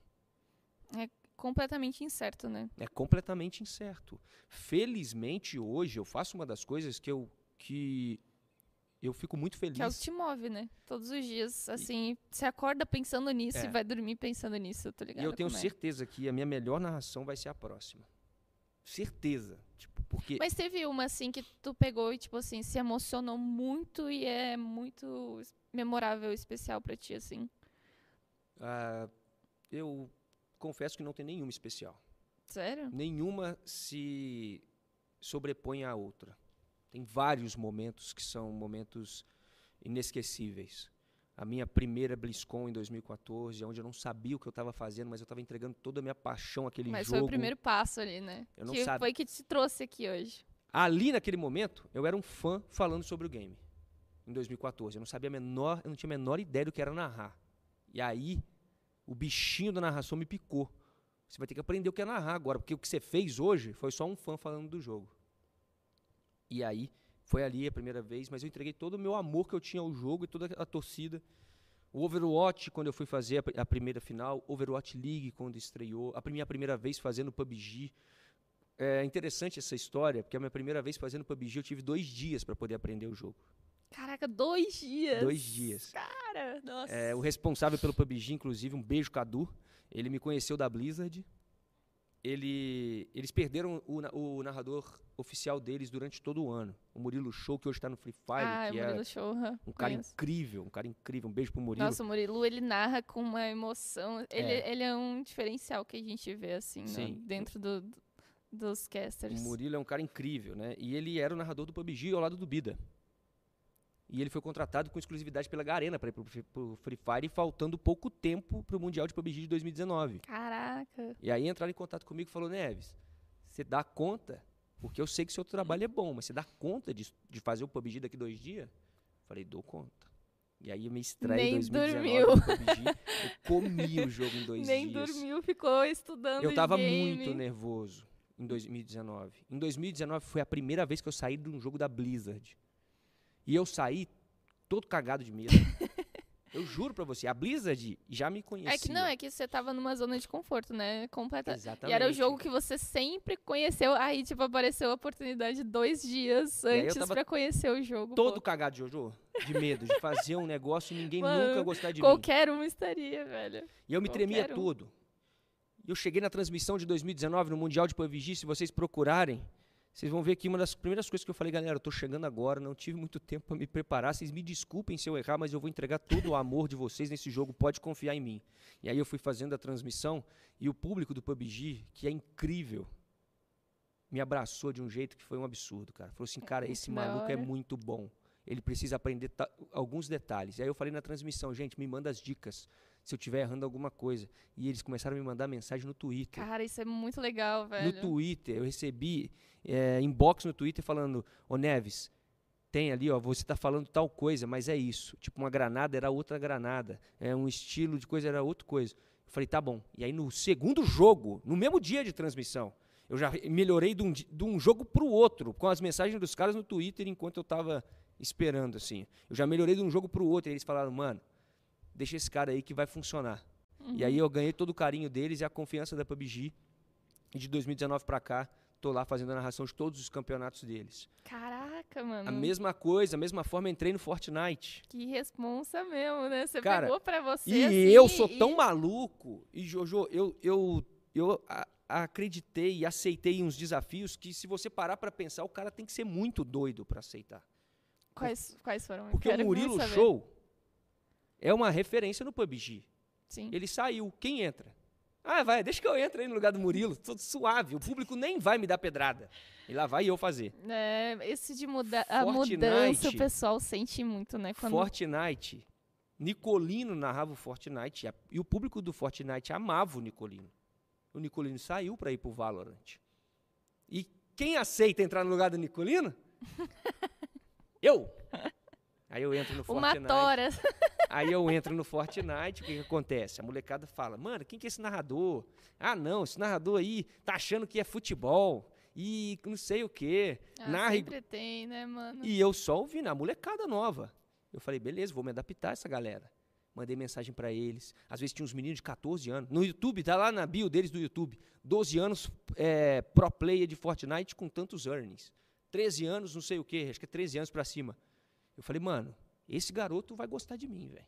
Mandei mensagem pra ele, ele reclamou. Eu olhei nas coisas do Twitter, ele reclamou, fui falar com ele. Falei assim, velho, tô chegando agora, você pode me ajudar a ficar melhor? E ele mandava mensagem de volta, pô, Neves, eu critiquei, mas é por causa disso aqui, isso aqui. No resto eu achei muito legal. Depois para eu, eu, eu reclamei no início, depois eu fui gostando. E os menininhos falando comigo. Porque se eu não Cara, é tiver no meio deles, eu não consigo falar a língua deles. Sim. E aí sim. eu falei, cara, beleza, vamos embora, vamos acer- Eu passei por essa mesma aqui. coisa, porque, tipo assim, é, eu saí do LoL pra ir pro Free Fire, né? Daí Sim. era um público completamente diferente do LoL que eu conversava pro Free Fire. Eu tive que aprender a, tipo, ver como que o público gostava e do, do que, do que, que a gente tinha que conversar na live, né? Sim. E era só zoeira, resenha, conversava com a galera, ficava em cal com conhecendo a vida da pessoa que tava ali jogando comigo. Muda. E daí, tipo assim, como mudou completamente, né? A forma que eu tava conversando com o público, e daí eles realmente começaram a, a me acompanhar. É- e é legal esse feedback, né? Que você tem. E escutar também a galera que tá, tá conversando contigo. E aí eu- o que, que eu faço? Eu converso muito com o público. Eu gosto de pegar o feedback de todo mundo, feedback positivo, negativo, nada me dói. Você nunca vai me ver reclamando no Twitter que alguém me criticou. Pode criticar, velho. Assiste meu trabalho, por favor, mano. Assiste, assiste todas as minhas narrações. Aponta pra mim o dedo no que você não tá gostando e me fala o porquê que você não tá gostando. Deves, odiei isso aqui que você fez. Mas por quê? Pode odiar, não tem problema. Eu não quero que você não odeie, mas por quê? Me fala, pô. É, daí a pessoa vai ter que se Se a virar. pessoa virar pra mim e falar, virar pô, mas falar é porque eu não gosto e eu gosto assim, eu vou virar. Beleza, mas isso do jeito que você gosta não é pra este produto. Neves, eu adoro piada mais 18. Eu vou falar, mas você tá assistindo Fortnite. Por que você não vai assistir um negócio mais 18 em vez de assistir Fortnite? Ou Free Fire, que é o público. Por que, você não vai assistir algo que te entrega aquilo que você quer assistir, aquilo que você quer ver, né? Sim. Vou narrar o Warzone, por exemplo, é uma porrada de tiozão, velho. É, o Warzone. Tio- O Warzone é uma porrada de tiozão. É tiozão mesmo. Tem uma molecada? Tem. Mas tem um monte de ex-pro player de vários jogos. Tem um monte de tiozão que trabalha o dia inteiro, chega em casa, vai jogar uma partida com os brothers, fica dando risada. O público do Warzone é completamente diferente do público do Fortnite. Que Se nem não- CS também. CS é um público. É De tiozão. tiozão, tiozão. O pessoal CS mais velho, velho. É 20 anos de história. Os caras que assistem CS gastavam um real na hora no na Lan House, velho. Pagava um real meia hora. Jogava valendo hora na Lan House. E se, você não falar é, a linguagem deles, você tá fora, velho. Se você não entregar, se você não chegar, se você não tentar se conectar com o público, o público te tira. E não é, ele não vai reclamar com quem tá te contratando. Ele só não vai assistir teu trampo, velho. É isso é o que dá o resultado, né? Sim. Ele tem que assistir você trabalhar. O estilo é outra. É tentar fazer essa conexão com a galera de casa. Sabe? Pegar e entregar algo que a galera, pô, vou assistir pelo menos ali, vou dar uma moral, eu gosto desses caras, velho. Eu gosto desse jogo e gosto dos caras. E aí, poxa, hoje, conheço a galera que joga todos os jogos. Sou fã deles. Você quer ver uma coisa que, que eu aprendi? Se eu quero narrar com emoção, se eu quero narrar e entregar a legitimidade na minha, no que eu estou sentindo, eu tenho que ser fã dos caras que Precisa estão conhecer jogando. e velho. acompanhar, né? Eu tenho que ser fã dos caras que eu tô jogando, que eu tô narrando, velho. Pô, Neves, mas você torce pra eles? Se for eles contra quem eu não conheço, eu torço. Por quê? Porque os caras que que eu conheço, pô. Chega num- aqui, rapidinho. Vai ir pra transmissão, tá todo mundo me Ah, escutando. Você nunca torceu pra mim, não, Neves. Ai, Fala aí, fala aí. E aí? ô Dedé. Por mais que eu torcesse, Dedé, é difícil, Dedé. Não tem como ficar torcendo quando o cara nunca tá vivo, velho. É difícil, Aí Dedé. é foda, hein? Você tá sempre morto, como é que eu torço, velho? Eu vou assistir você jogar, bota uma vez, bota na tela o Dedé. Tá morto. Mano, não dá, Dedé. Não dá, pô. Aí não tem como te Vou defender. torcer pra você, vo- você voltar em forma de zumbi? Difícil, né, velho? Mas, mas é isso, sabe? Tem que existir uma conexão, tem que existir um, um gostar. A molecada às vezes fala, pô, Neves, você tá torcendo pra tal cara. Não, eu torço pra todos eles, velho. Pra todos eles. Vou assistir os pro players jogar de qualquer jogo que seja. Eu tô torcendo. Se for mundial, igual é agora, é, o PUBG que eu tô fazendo, eu torço pro brasileiro que tá lá. Ah, sim, com certeza. a torço gente tem que torcer pro Brasil. pro latino que tá lá. Os caras aqui da nossa região, que passa pelos perrengues que nós passa. E Com tá lá certeza. jogando o Mundial. E torço pros bons que também tá no Mundial. Como assim, Neves? Pô, tem um cara lá que é bom pra caramba. Todo mundo no mundo sabe que ele é bom. É, É, a mesma coisa isso. de eu virar pro assistir a Copa do Mundo de futebol e não torcer num jogo do Cristiano Ronaldo. Pô, vai lá, Cristiano Ronaldo, você é bom, faz aí algo de bom. E eu tô ali, pô, vibrando junto com ele. Mas quando é aqui dentro, eu torço pra todo mundo. Porque tem um monte de sonho envolvido, Não, Jojo. tá todo mundo. Tá, tá todo mundo abraçado mesmo, né, mano? É um monte de sonho. Eu conheci os meninos do, Não tem do como Warzone. ter um favoritismo, né, velho, quando se trata disso. Não dá, não dá. Impossível, Eu conheci os impossível. meninos do Warzone pes- pessoalmente. Eu fui pra Recife. Um beijo pra galera de Recife, velho. A Carva Games, um beijo pra vocês. Que maravilhoso o campeonato que a gente fez. Conheci os garotos e, pô, tá todo mundo lutando. Todo mundo querendo ser reconhecido. Todo mundo querendo ser. é, Querendo seu espaço, né? querendo seu espaço.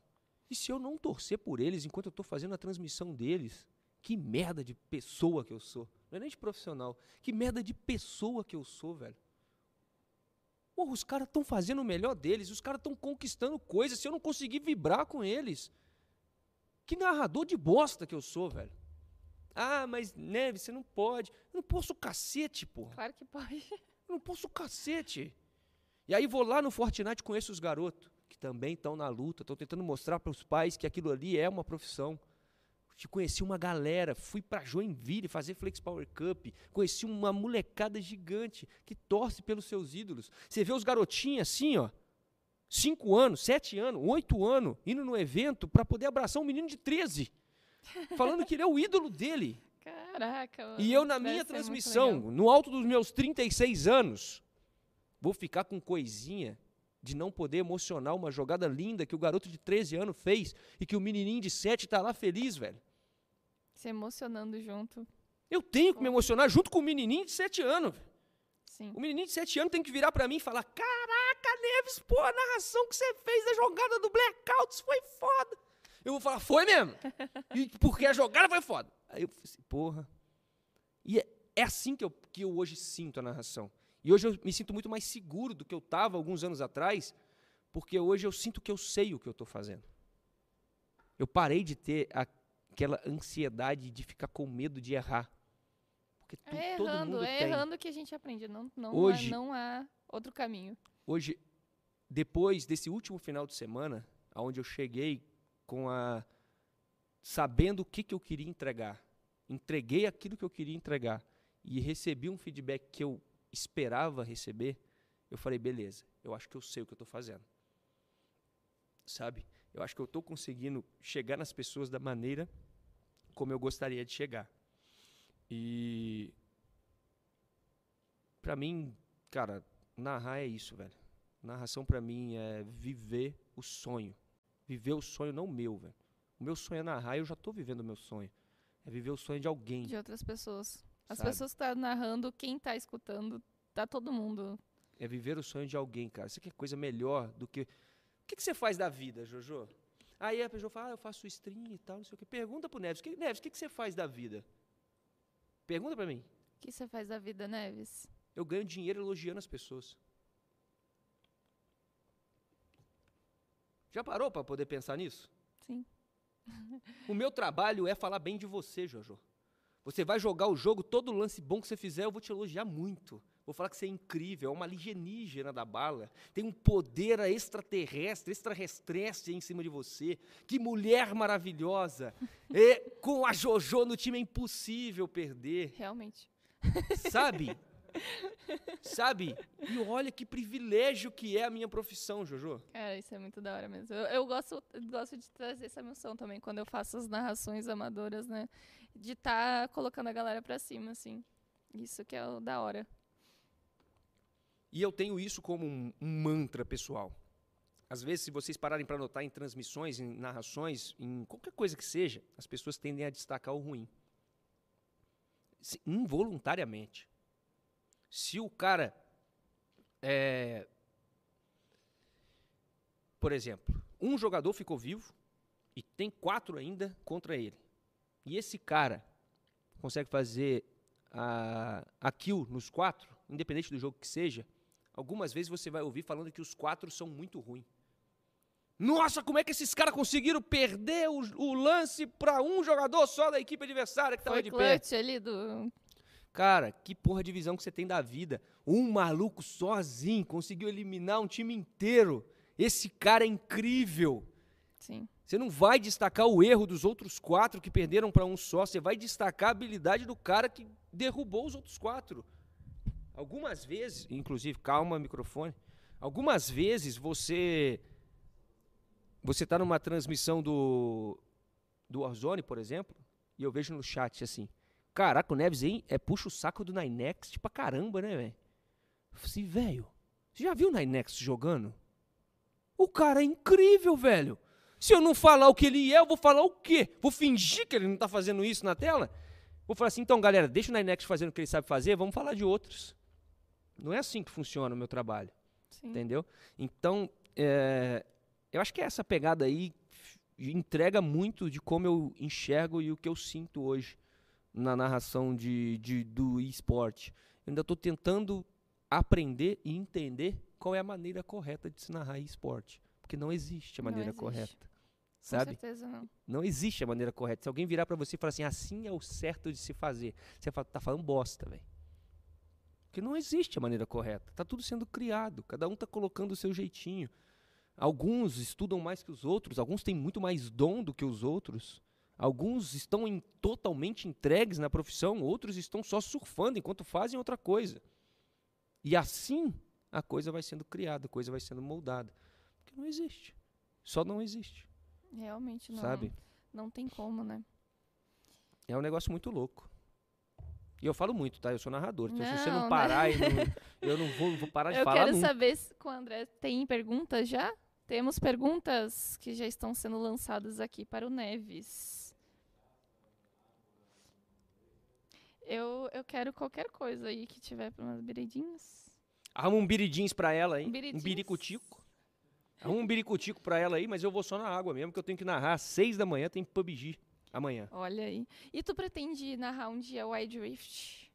Você sabe que eu já narrei o Wild Rift? Já narrou? É, eu trabalhei na Loading no começo, de- no começo desse ano. A Loading era o canal de TV, né? Que é TV Sim. aberta. Tô ligada. Que os caras brincaram de TV lá um tempo e depois desligaram a TV. E, e Uhum. cagaram na vida de um monte de gente, né? Então um abraço pra você que fez isso aí. É, É, mas na Load eu conheci pessoas muito legais e tive muitas oportunidades boas. A Load, a gente, a nossa obrigação era apresentar para as pessoas dentro das casas, na TV aberta, o esporte. Sim. Eu era apresentador do programa de esportes e eu tive a oportunidade de narrar vários jogos ali dentro. Inclusive tivemos um campeonato pequeno é, de Wild Rift, onde eu fiz a narração acompanhado de pessoas maravilhosas. Já, eu, eu narrei do lado da Ravena, do A lado da Ravena é Lágolas. Maravilhosa. Elas estavam lá comentando junto comigo. O Tonelo apareceu para poder comentar junto comigo. O Ken Harusami também estava lá. Então, eu narrando o Um jogo beijo pra essa galera. era meio assim, Vocês são demais. meio meio meu meme, aquele Uhum. pique de não sei direito do, do jogo, mas sei da narração. Então, vocês coloquem a informação enquanto eu vou explicando para o público de casa como funciona o jogo, porque a, a Dona Maria que está lá na TV, ela não sabe o que é aquilo. Então, a minha função era explicar para ela o que estava acontecendo, não ensinar o Wild como é, que, Rift. como é que era pra Explicar o que pra tava explicar, o jogo pra Dona Maria? Ou... Você fala o mais simples possível. Você é fala era? pra ela, ó, tem um time ali do lado direito, em cima, que tá de vermelho. Ah, o objetivo desse time de vermelho é chegar do- no outro canto do mapa e derrubar aquele cristal ali, que é o Nexus do time azul. E como que eles fazem isso? Cada, cada bonequinho ali começa com uma força de level 1, e aí eles vão evoluindo e tal. E eu ia explicando assim. E no Uhum, meio do jogo acontecem as brigas.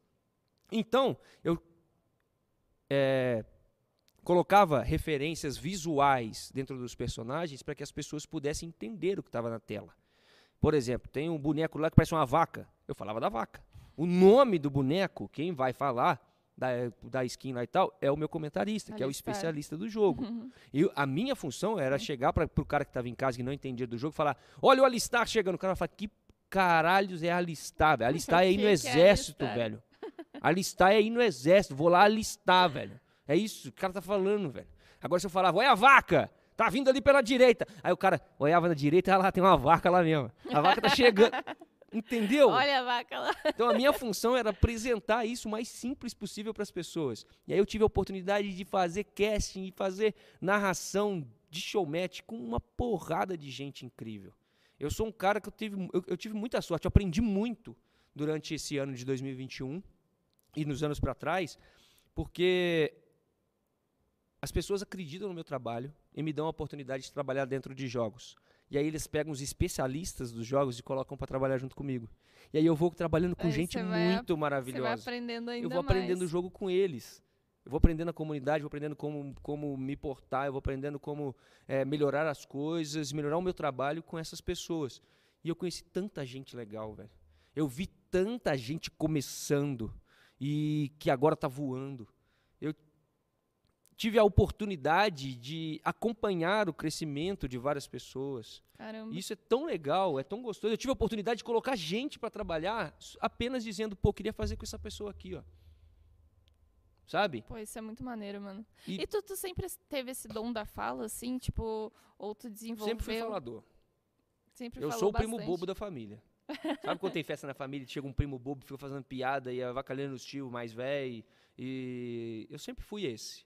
Sempre fui o cara que arrancava risada do vô, que brincava com os primos mais novos. Eu sempre fui o, vamos dizer, o cara que levanta o astral da festa. É o, é o bobão, né? É, o bobalhão da família sempre fui eu. Sim. Mas eu nunca achei que eu fosse ser narrador de nada. Eu só descobri que aquilo era muito legal de ser feito quando eu fiz a BlizzCon em 2014, pela primeira vez. Ali que foi que o bichinho me picou.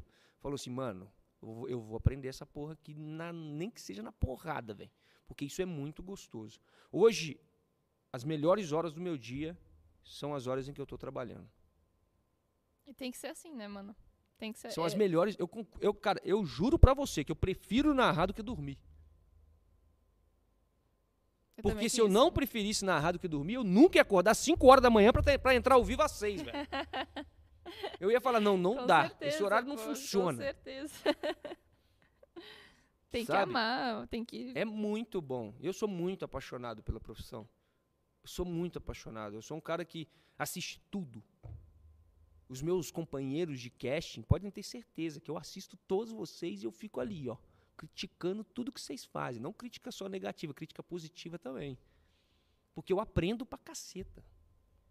Eu Sim. paro pra assistir o Rainbow Six, por exemplo, que é um nicho fechado, tem uma transmissão fechada. Sim, tem, é bem, bem específico. Opa, chegou, hein?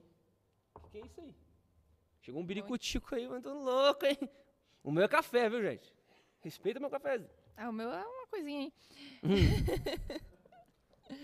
Aí, então, eu assisto tudo. O Rainbow Six é incrível, sabe? Tem sonhos ali dentro que são do caralho. O Meligene, que é o narrador do Rainbow Six, que tá na, na- nesse negócio de casting ao mesmo tempo que eu, já desde, não sei, 1900 e pouco, porque o Meligene é um dinossauro. Um beijo pro Meligene, inclusive. Sou fã pra caceta mesmo. Dinossauro. Gosto muito dele. Tá na disputa do prêmio Esportes Brasil esse ano, inclusive, sobre Ó. os castings, né? É ele, a Babi, o Chepe, o Bida e. Tá, são cinco. Peraí. O Bruno não, o Bruno também não. E o Bruno Clash. Bruno Clash. O Bruno Clash é o melhor. Eu foi lá fora representar nós, filho. Não, Bru- o, Bru- o Brunão, Bruno, o um Bruno, é- deus. ele é incrível demais. mano. Brunão, um deus. Eu, fi- eu- beijo, eu, fiz várias aí, transmissões com o Brunão também por conta da loading. Eu fiz Fortnite com ele na, na Twitch Rivals. Já fiz coisa pra caceta, viu? Se eu começar a falar aqui agora, eu já. já Você tava nas transmissões de, do COD Mobile e Free Não Fire tava. do, do Twi- Twitch Rivals ou não? Não tava. Eu não fiz. Eu não... Free Fire eu só fiz uma vez, que foi domingo agora. Aham. Nunca tinha feito Free Fire antes. E COD Mobile, eles. Quando eles me chamaram pra fazer o COD Mobile, eu não tinha data. Uhum. Porque eu já tinha outro Eu participei desses campeonato. campeonatos aí, daí... Jogando? Aham, jogando. Ah, tu é pro player, então. Ah, mais ou menos. Hum, mas, eu- mas eu joguei, eu joguei o de Free Fire e o de COD Mobile. Eu até peguei, quando foi de duo, eu peguei top 10, eu acho. Peguei top 10, eu e a, Nossa. eu e a minha amiga. Mas era duo? Era duo. Teve, é, teve, COD s- Mobile duo também? teve solo, duo, trio e, e squad. No COD Mobile? Sim. Olha só. Teve as, teve, as três, teve três etapas, quatro etapas, né, no caso. É. Hoje, por exemplo, no COD Mobile, quem tá fazendo lá a cena rolar na Trovo, eu acho que é o Lanex, que tá subindo o COD Mobile, não sei o que, aquela coisa toda. Maneiro pra caramba, inclusive um abraço também pro Lanex. Como eu disse, eu amo essa porcaria dessa profissão. E eu acompanho todo mundo que tá trabalhando. Felizmente eu tive a oportunidade de conversar com muita gente já, de bater papo. Às vezes queria até falar mais. Só que, felizmente, de novo, eu tenho trabalhado demais. Isso é muito bom. Eu adoro. Sim. Gente, eu adoro trabalhar, tá? Não precisa me tirar de nenhum projeto, viu? Pode me deixar. É Vamos, vamos ajustar os horários que eu consigo narrar todos os jogos no dia. Não tem problema. Não precisa me tirar. Mas eu amo fazer esse, fazer esse negócio. Eu gosto passa um muito. dia inteiro, assim, narrando, tipo, um jogo, daí vai pro outro e, Tranquilamente. e consegue manter, por causa da- de tudo que tu aprendeu das técnicas. Tranquilamente. Caraca. Só que depois é água e descanso. Também não adianta exagerar. E descansar bem, né? Dormir Cala a bastante, boca. né? Calar a boca e dormir. O descanso é puro e simples. Toma água, cala a boca e dorme. Ah, Neves, eu fiz oito horas de transmissão. Legal, também já fiz. Mas pô, minha garganta tá doendo. Tá usando a, a, a voz errado. Minha garganta tá cansada. Beleza, trabalhou bem. Teu músculo, ele cansa. Tua corda vocal cansa. Chega no Uhum. final do dia, você se sente um pouco fadigado de tanto falar. Você não pode sentir dor. É diferente. Você consegue andar o dia todo e no final do dia sentir suas pernas cansadas. Sim. Você pode andar o dia todo e no final do enorme. dia sentir sua perna doendo. Então quer dizer, tem alguma erra- coisa errada no teu tênis, tem alguma coisa errada na utilização do seu andar, tá errado. Você precisa procurar eh, um especialista. Então se você narrou o dia todo, chegou no final do dia está se sentindo cansado, é água, come bem, porque o teu corpo não é uma máquina. E também tem uma alimentação, assim, regrada ou nem? Eu tenho. Não é, regime, dieta, nem os caralho, não. Mas eu como minha saladinha todo dia. Meu arroz, meu feijão, minha carne. Faço minha alimentação com o que precisa ter. Não tenho exageros. Não exagero em chocolate, não exagero em O açúcar. chocolate é uma das coisas que, que deixa a voz mais... Pelo menos é o que falam, né? O chocolate ele lubrifica e deixa um- uma gordura na tua garganta. né? Uhum. Então, o café, por exemplo, não é legal você tomar café é, Durante. antes de antes. fazer esse trabalho. Porque você aquece a sua corda vocal de maneira errada. Em vez de você fazer um aquecimento vocal lá, utilizando as técnicas de fonoaudiologia, você está aquecendo, metendo café para dentro. Ele está passando pela garganta, você vai começar já achando que está aquecido, só que a sua corda vocal não está aquecida, ela está quente. É diferente. Ela não está pronta para trabalhar, ela só está quente porque você meteu o café para dentro. E ainda Caralho. tem os resíduos de café. Sim. Então tem algumas e como é que é as coisas. te- quais, são as técnicas que tu usa antes de, de fazer uma transmissão? Você pode mostrar pra, Eu, pra gente? técnica para aquecer voz, não, é, eu faço as mais simples que tem, mas é porque eu nunca parei para poder aprender as técnicas o mais certo possível, né? Mas tem algumas técnicas de aquecimento, é, de técnica de respiração que você faz, que faz até no teatro, que é a famosa. Você faz isso para poder é, ativar diafragma, né? para Uhum. poder fazer a, a narração. Você faz aquecimento de, eh, de vibração, né? Você vibra a boca, faz faz com a língua. Tudo técnicas que você usa durante a narração, você faz um aquecimento antes. Faz alguns minutos de aquecimento, não é só assim tão rápido. E faz pra catar petriqui pra trocar.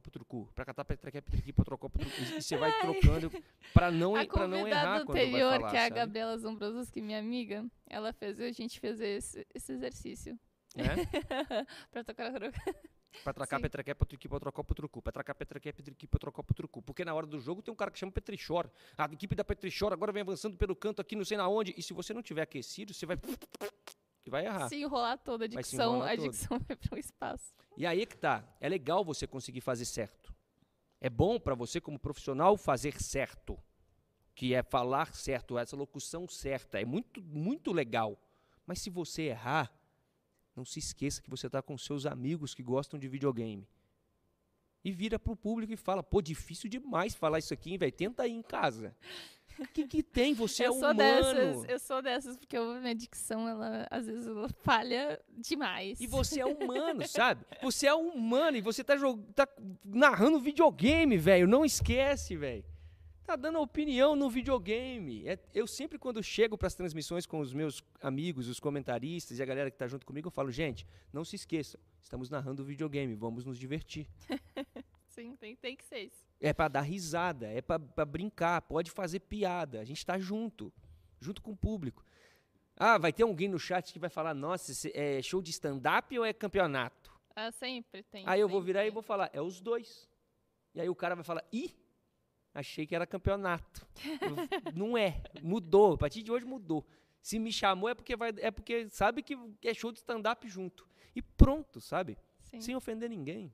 A gente É, brinca, não, a é gente simples, transforma mano. o videogame em algo legal de assistir, assim como é legal de jogar. Exatamente. Então, Neves, temos Chama. algumas perguntas aqui. O Santos, underline 17, mandou. Qual su- foi sua ma- maior dificuldade e é sua maior alegria em sua carreira?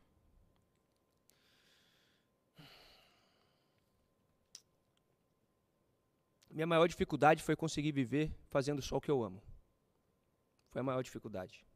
Quando eu cheguei aqui em São Paulo, No eu queria né? narrar.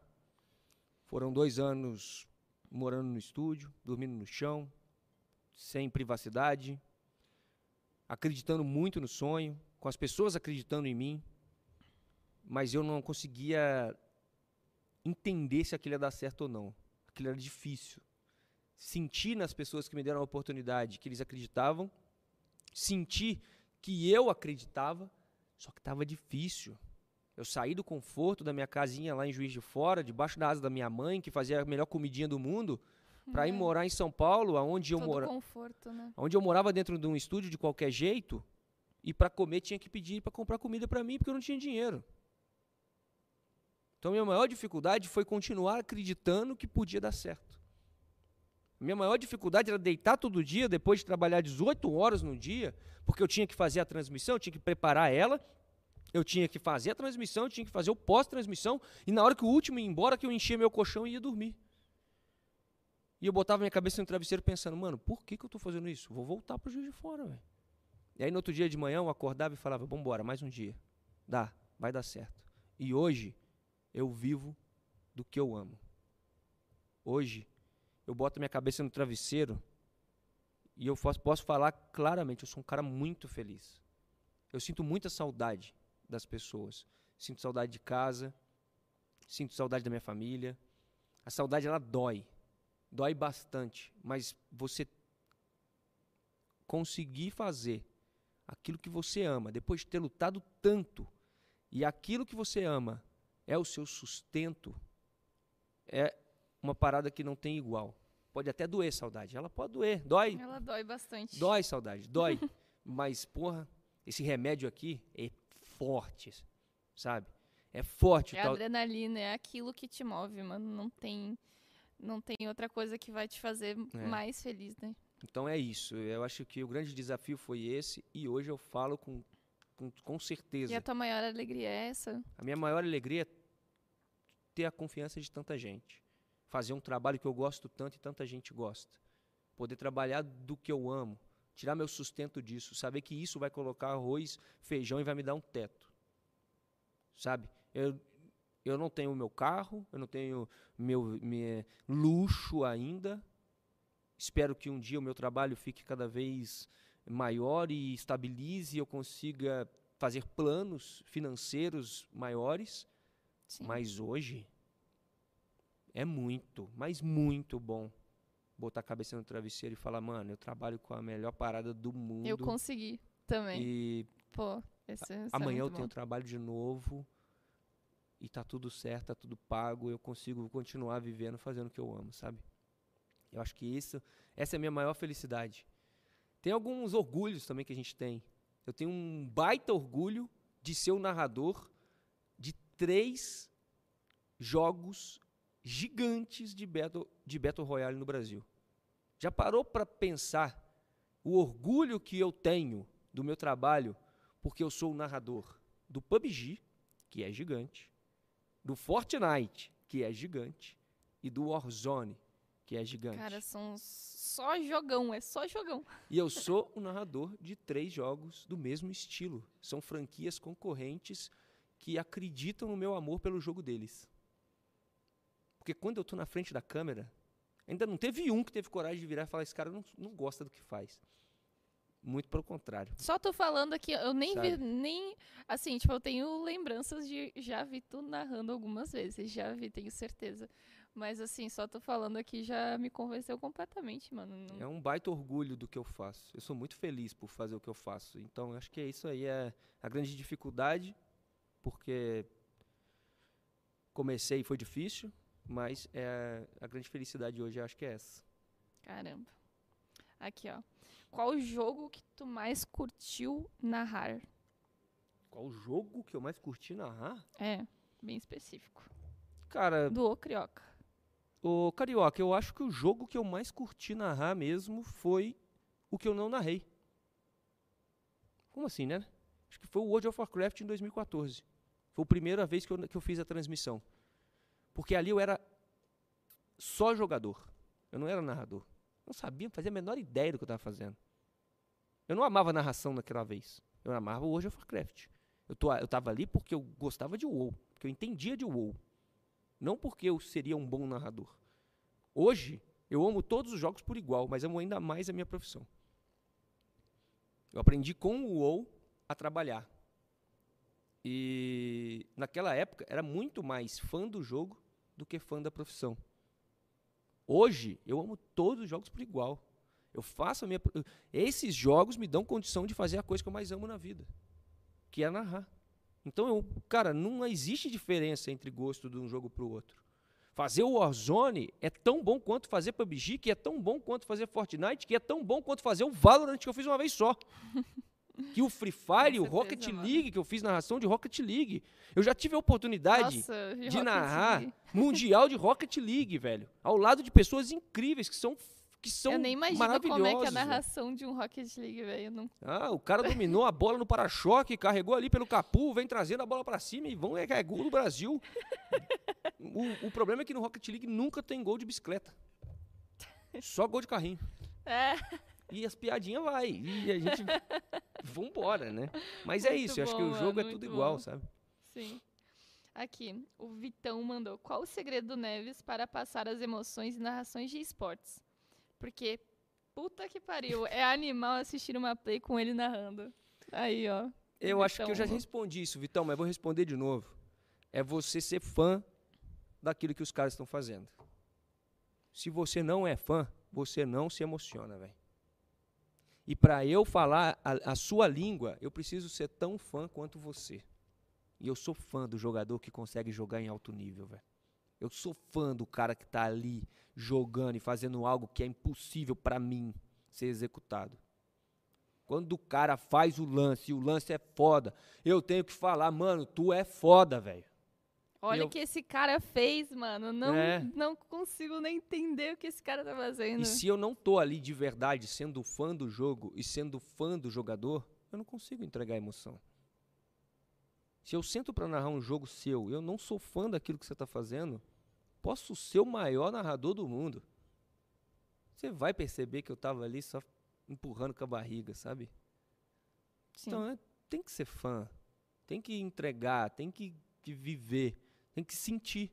Eu acho que a, a palavra é sentir. Você tem que sentir aquilo junto com quem está fazendo e com quem está assistindo. Se você não se deixa sentir, você não consegue entregar. A gente não consegue mentir, Jojo. Não consegue. Não consegue. Na voz você sabe se eu estou mentindo ou não, velho. Na voz. Se eu começar a falar mentira, daqui a pouco você fala, ih, tá de resenha esse cara aí. Vamos comecinho. E aqui, o Vitão. Peraí, não é, não é do Vitão, não. Juca Louco mandou. Maluco isso aí. Juca Louco, ó. Neves, você sonha em narrar uma partida de futebol? Em relação a loading, você sentiu a diferença em narrar em uma emissora de TV e pela live? Bom, eu sonho narrar uma partida de futebol, sim. Eu sonho. Eu acho que seria mais um passo na minha carreira como narrador. Um dia chegar e ter a oportunidade de fazer uma partida de futebol oficialmente, Caraca, seria sabe? Com imagem e tudo. De vez em quando eu faço na Twitch lá umas narração de rádio. A galera, É? a galera Mas você fez FIFA, né, também. fiz FIFA também, fiz Então, campeonato de é FIFA um- da é PlayStation parecido, é 2019. parecido. É parecido, mas é mais rápido, mas não é o futebol. né? Não, não é o futebol. Não adianta, você narrar- Não, não, Você não. narrar uma final de Libertadores do FIFA não é narrar uma final de Libertadores que vai rolar amanhã entre Flamengo e Palmeiras. Mas O mais perto. é o mais perto que você chega, é verdade. Sim. Ou então você pode fazer uma narração de rádio, que eu costumo fazer na minha live, que eu não boto a imagem, fica só minha voz e a galera fica assistindo a imagem lá onde pode, lá onde tem os direitos de transmissão. De vez em quando eu gosto de fazer. Ah, legal esse, esse é, eu método faço aí. esse pique aí também, de vez em quando, para poder ir acostumando e ir aprendendo. Mas eu tenho sonho sim. E quanto a loading, eu acho que foi muito pouco. A loading foi. Não deu tempo. Foi quanto tempo que você ficou na loading fazendo? Três né? meses. Três meses só. É. Não, foi, deu foi tempo. rapidinho mesmo. Não deu tempo para eu entender o que estava acontecendo. Alcance de TV aberta, não deu muito tempo. Deu muita oportunidade, porque como tinha que estar ao vivo todos os dias, tinha muita coisa para poder ser feito. Todos os dias tinha lá. É, de segunda a sexta a gente entrava ao vivo à noite para poder falar sobre games e esporte. E tinha showmatch direto. Então eu narrei Age of Empires esse ano. Showmatch de Age of Empires. Eu narrei Brawl Stars. Eu narrei jogo de cartas de tudo quanto é tipo. Eu, narrei um- eu fiz uma porrada de narração na Loading, sempre com o intuito de ensinar o jogo para Pra quem quem, tá tá, pra quem- vendo e é. não, não entende o jogo, né? sempre com uma narração mais educativa e informativa do que uma narração para o grande fã. Sim. Mas o meu sonho era, dentro da loading, pegar os direitos de transmissão de algum campeonato grande. Por exemplo, algum campeonato de CS, a Blast de CS.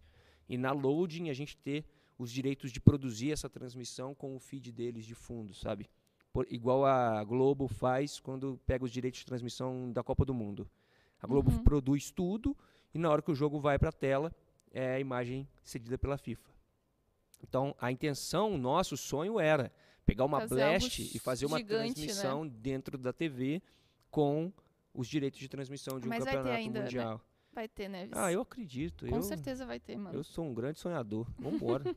um dia, quem sabe, aí uma, uma dessas grandes emissoras não traz o esporte novamente. Levem o Neves, gente, pelo amor de Deus. O cara é muito bom. Ó, o Vitão mandou outra pergunta aqui. É, o que você gosta de jogar Que eu gosto de jogar. atualmente? A gente sabe que, que o WoWzinho, né, rolava antigamente. É, eu joguei bastante o WoW, mas eu parei. Hoje eu jogo uma coisinha aqui e outra ali. Atualmente eu tenho jogado jogos que eu não estou trabalhando para poder desconectar um pouco, porque eu estudo demais. Então, É, por já exemplo, deu pra perceber. então, por exemplo, se eu tiver que fazer um campeonato de Warzone, amanhã tem campeonato de Warzone para narrar à noite e PUBG de manhã. Então eu narro PUBG às 7 da manhã, entro ao vivo, vou até meio-dia e às 19 horas entro ao vivo no Warzone de novo. Quando tem essas coisas, eu fico estudando muito o jogo, quem vai participar e tal, eu acabo não jogando esses jogos, Sim. porque eu preciso dar uma resfriada no cérebro. Dar uma, uma- E qual jogo, assim, que tu... E hoje eu tenho jogado pegou. Smite. Smite? É um MOBA em terceira pessoa. Não, tô ligado. que eu, eu fico jogando porque não tem não tem não tem Quase não se competitivo vê mais pessoas Pois jogando é. Smite. aqui. Fico passando um tempo. Jogo de vez em quando um MMOzinho ou outro, igual o New World quando lançou, joguei muito New World. Aí parei, mas eu não consigo mais me dedicar a jogar games. Eu prefiro E no celular, nem, assistir não jogo. rola. celular não rola. não, celular é só TikTok até dormir. Todo mundo. Eu deito, abro o TikTok, fico scrollando um monte de vídeo de tiozão fazendo meme, aprendendo meme pra colocar na transmissão. Sabe? Sim, Fico eu vendo as faço. piadas no TikTok. Qual que é a piada que tá estourada no TikTok agora? Ah, esse áudio aqui, ó. Xolomai, love Amazone. Xolomai, love Queiroz. Então, é, pro amanhã tem essa na transmissão. Entra ao vivo lá, não sei o que. Agora vem chegando ali o Xolomai. Que, que Xolomai, né? O Xolomai, love Amazone. A galera morre de rir na transmissão. Fala, mano, o narrador tá louco. Mas a fonte de pesquisa que eu vou é no TikTok. Eu TikTok também. é- eu- o TikTok é a nossa maior referência agora pra poder Sim. conversar com a galera Sim. e trazer uma referência diferenciada, né? Sei. Eu também faço a mesma coisa que tu. É nisso aí que eu vou. Ah, a pergunta do Brinos Andrade. Hum. Quem foram as melhores pessoas que conheceu em 2021? Porra. Pô, Conheceu p- pessoa pra Eu caralho. né? conheci, eu conheci muita gente em 2021 online. Pessoalmente foram poucos. Mas 2021 online me colocou em contato com a porrada de galera. É difícil responder essa. Essa eu não consigo. Não consigo mesmo. Porque, É muita gente que mano, foi muita gente conhece, né, de muito lugar diferente. Se você parar só pra olhar a quantidade de jogos que eu narrei e a quantidade de conexões que eu fiz por conta desses jogos, é um negócio absurdo. Eu conheci uma galera numa porrada de jogo diferente.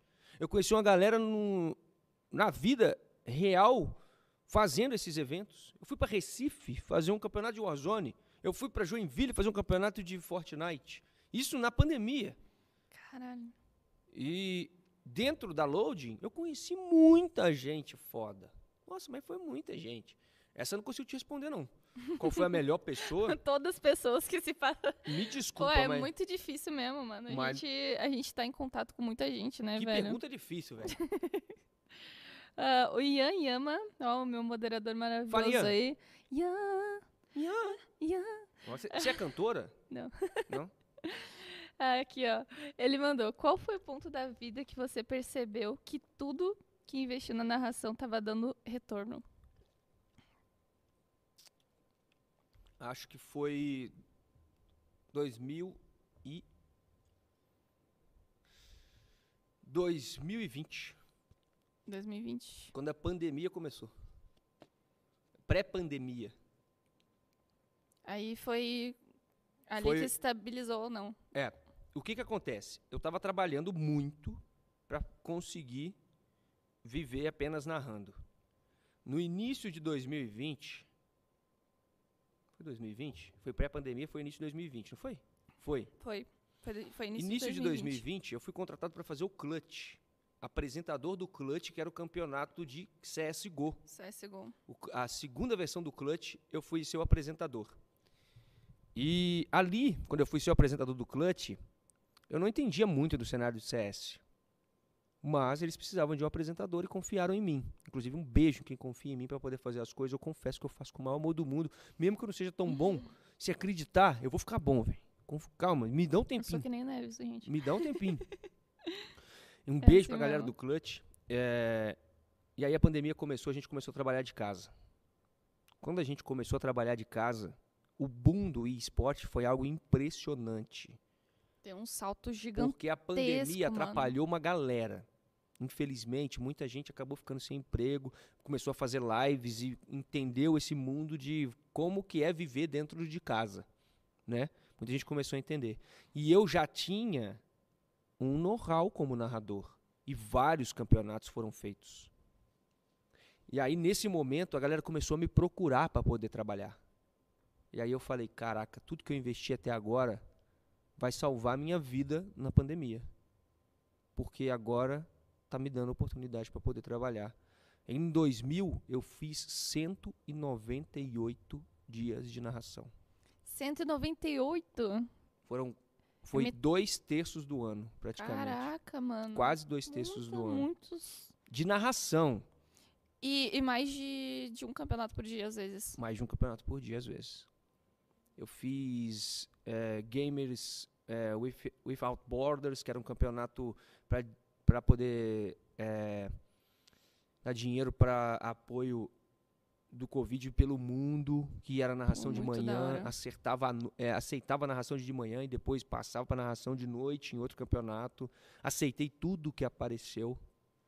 Falei, caraca, mano, eu tô trabalhando demais. De, de dentro do quarto. Foi onde eu consegui comprar as, a- as minhas, o meu microfone profissional. Foi onde eu consegui comprar minhas duas mesas de som. Foi onde eu peguei Nossa, todo esse som. dinheiro e converti para minha o- profissão. O investimento pra, pra fazer isso? Microfone, mesa. Hoje eu tenho um equipamento profissional para poder trabalhar em casa, porque eu comprei, eu fiz questão de comprar um PC profissional para poder rodar qualquer jogo, Uhum. um microfone profissional, duas mesas de som, uma para poder trabalhar no PC de stream, outra para trabalhar no, no, no PC de game, luz profissional, eu tenho dois painéis de LED frontais e três ribaltas fazendo luz das costas e a luz de contra. Eu tenho um quarto completamente fechado com drywall e espuma acústica Caramba. para poder. Eu fiz um, peguei um quarto de casa e transformei num estúdio. investimento. Para quê? Para Só continuar imaginando trabalhando. aqui, eu tô, tô fazendo cálculo na Para cabeça. continuar Meu Deus. trabalhando, Jojo. Eu Sim. precisava investir nas minhas ferramentas de trabalho para continuar trabalhando. Porque eu ia ter que trabalhar de casa e não sabia até quando. Eu ia trabalhar com microfone ruim, você ia parar de me contratar. Como é que eu ia trabalhar dentro de casa? O meu PC ficava desligando, eu ia continuar com ele. No meio da transmissão sul, campeonato rolando, perdi o narrador porque não o PC dele resetou. Boa noite, pessoal, estamos ao vivo. O microfone tudo rachado, o, o áudio uma bosta Ruído. ou ruído, não sei o quê. Você vai me tirar da sua transmissão, velho. Você não virou pra mim e falou que é profissional de narração? Falou. Você não tem nenhum microfone pra poder me entregar o seu trabalho direito? Não tem. Você tem um pra me mandar? Pô. E Tá o Neves? tirando, Pô, tá o Neves, tirando. o Neves tem. Fala com o Neves então. E aí, Neves, beleza? Beleza. Campeonato tal dia, não sei o quê, não sei o quê. Tranquilo? Tranquilo. Vamos, vamos ver se os equipamentos estão funcionando? Abre uma cal, cinco minutos. A imagem, ok. Luz, ok. Microfone, ok. Narrador, mais ou menos. Beleza, Neves, estamos juntos, não vai dar problema nenhum. Fechou e vai embora. Olha a dor de cabeça que você que me contratava tinha. Nenhuma. E aí você me contrata. E eu podia ter pegado todo o dinheiro que eu ganhei e gastado com a merda que fosse. Muita coisa. Só que eu peguei e fiz é, investimento no meu próprio trabalho. E hoje, Isso felizmente, eu consigo trabalhar de Tem que casa. fazer, né? Se você trabalha com a internet, você tem que pensar que todo mundo tá trabalhando com a internet. Então tem que trazer o melhor possível sempre, né? Cara, se você confiar só no seu, só na sua, no seu talento, no seu dom, na sua, na sua capacidade de fazer a coisa e não conseguir entregar, não adianta nada, velho. Porra, eu sou um excelente fotógrafo, mas a lente da minha câmera tá rachada. Eu entendo isso, eu era fotógrafa. É, Mano. cê- cê tem toda hora investir em equipamento, mano. Mano, Todo momento, velho. Caguei, tu é excelente, você vai me entregar o produto? Não vou conseguir, porque a lente está rachada. Mas e os outros trabalhos que você fez? Por que você não comprou outra lente? Não, gastei no tênis. Tu vende tênis? Teu tênis ajuda no teu trabalho? Não. Tu- Você não vai ter arrumar, você não vai arrumar trabalho, você vai trabalhar com teu tênis, pô. Ah, é. Então a ficha já tinha caído antes para mim, sabe? Então o investimento foi todo voltado para continuar fazendo o que eu amo E fazer. entregar E o foi melhor aí, possível, no início né? da pandemia, que a narração, é, que eu virei a chave da narração. A narração hoje é a minha vida. Eu fazia stream também, ao mesmo tempo, fazia as duas coisas. Eu narrava, streamava e estava ao vivo e fazia um montão de coisa para ver para onde ia funcionar, aonde ia ser o rumo da minha vida. E é a narração com certeza, não a stream. A stream hoje eu abro para poder bater papo com meus amigos. Eu falo, todo mundo tá na minha live hoje é porque é amigo que quer conversar. Não porque eu vou fazer um show de stream. Eu tô cansado, velho. Sim, sim, é esse é o momento ali de ir com o pessoal fazendo algo que tu É. gosta, jogando um joguinho, É. trocando ideia. É muito doido. Ó, o Ocrioca pediu pra mandar salve pra tropa Salve, tropa! da Biciclã. Ah, Vitão, Visiclã. Japa, Carica, É nóis. Morcelli. Vitão, Japa, Square. Carica, É Carica, Morcelli, Morcelli, Square Square e Kyrios. e Kyrios. Por que vocês botam Um uns nomes difíceis, né, velho? No, dia que- no dia que eu narrar vocês, eu vou falar tudo errado, velho. Bota o nome fácil, pô. Mano, João, Zé, Luiz, olha ali, é vem que o João, apa- Zé, o Luiz. Não, Squirrels, Fraros, Flares. pô, é difícil, pô. Difícil. É que nem quando aparece a pessoa no chat, você não consegue ler o nick dela. Você fica assim, mano, quando sempre. Eu queria te tratar te bem, eu queria falar o teu nome direito, mas olha o nome que você pôs em você mesmo, velho. Não tem como, cara. É Difícil, pô. Brincadeira, um Olha abraço, quem galera. tá no chat, jogue como um ogro. Um dos grandes amores da minha vida, viu? É, maravilhoso aí, ó.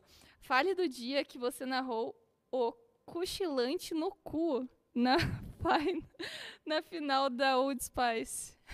Primeiro campeonato, que é? primeiro, primeiro que campeonato de Overwatch da América Latina, primeiro campeonato antes mesmo da Blizzard de fazer campeonato. Old Spice Overwatch Tournament. Final na Arena IGN. Final na Arena IGN, o couro comendo. Final do jogo. O Genji me puxa a lâmina do dragão, assim, que era a ultimate dele. que Ele puxa a espada, né? Aham. e dá um dash pra cima, pra poder cair no meio do time adversário e matar todo mundo.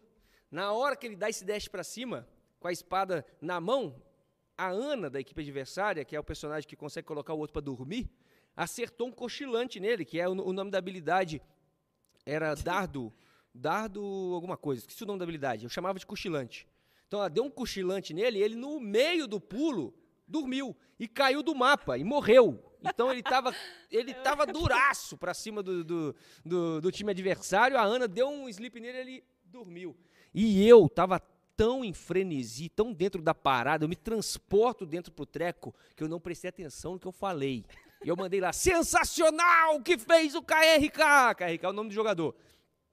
O Muris puxou a lâmina do dragão, tomou um cochilante no cu e caiu do mapa! Com todas as letras. Mandei desse jeito. a arena lotada, o Old Spice patrocinando. O narrador me manda cochilante no cu e caiu do mapa com todas as letras numa transmissão de esportes. a caralho. primeira marca não endêmica que tinha acreditado no esporte no Brasil. 2016. Todas as marcas que patrocinavam o esporte eram marca- marcas de periférico e marcas de, de, de computador. Não tinha nenhuma não endêmica, que não tem nada a ver com o cenário. O Old Spice foi a primeira a acreditar. O campeonato rolando, grande final. O cara faz o lance foda, o narrador. Sensacional que fez o KRK. O Muris puxou a lâmina do dragão, tomou um cochilante no cu e caiu do mapa. Com todas as letras. Desse jeito, com essa entonação. Com esse tesão, o cara tava ali narrando. E não notou que falou isso. E continuou a transmissão. Acabou a transmissão. Eu entro no Facebook. Virou. E tava, Virou lá, e tava lá no grupo do Facebook. Eu amo o Neves. Falei, por que, que a galera me ama, né? Aí vou assistir Caralho, o clipe.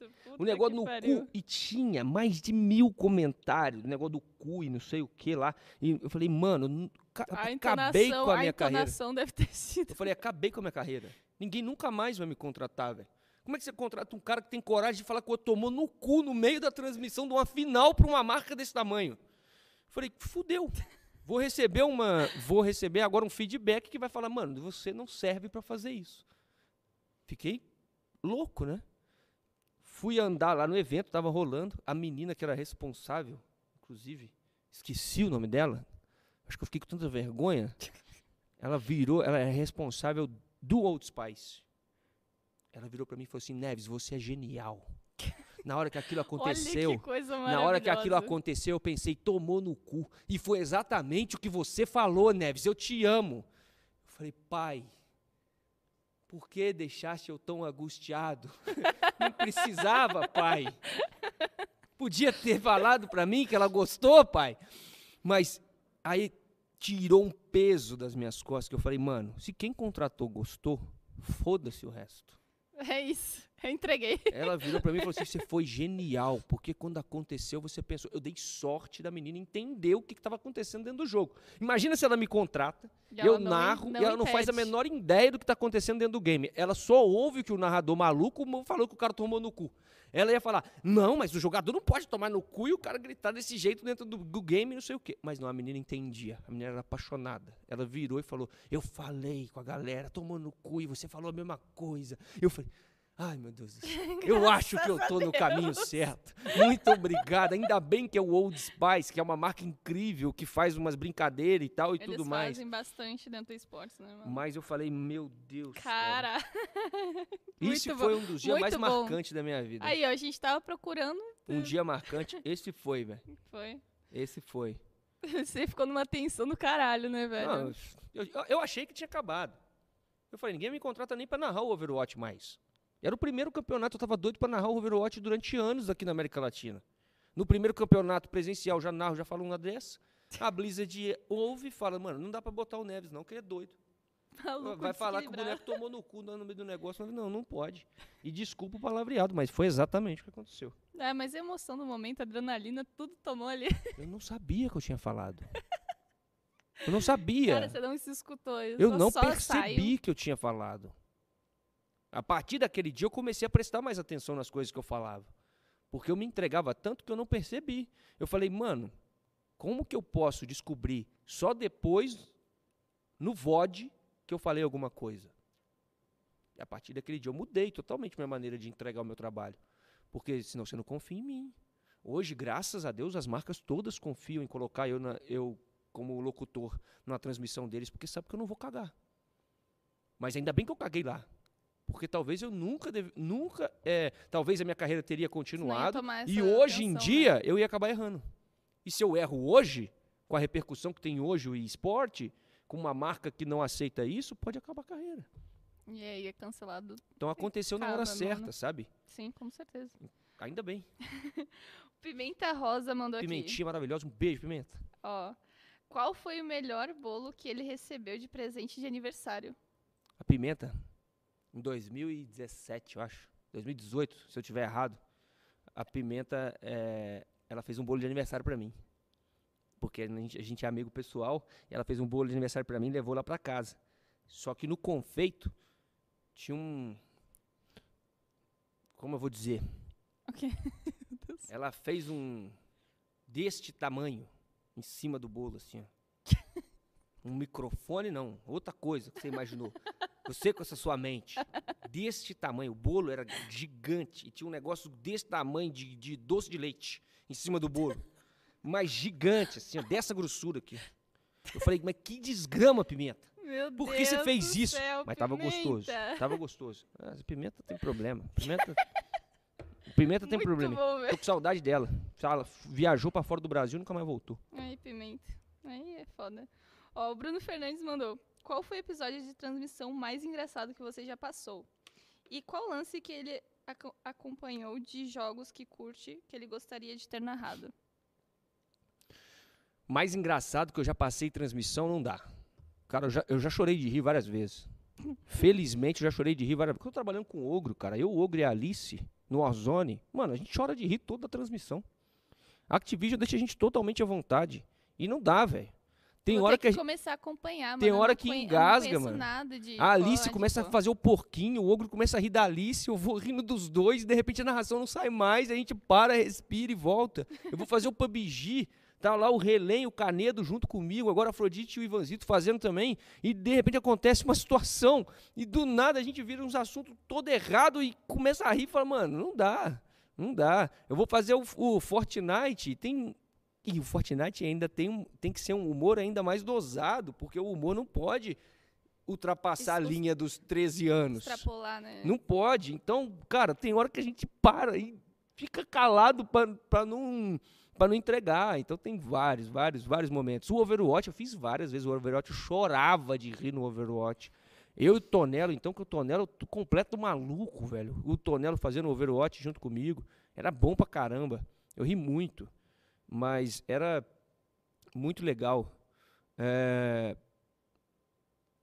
Agora, o episódio que eu gostaria de ter narrado, É, foi isso. no esporte tradicional ou no e qual o esporte? lance que ele acompanhou de jogos que curte que ele gostaria de ter narrado?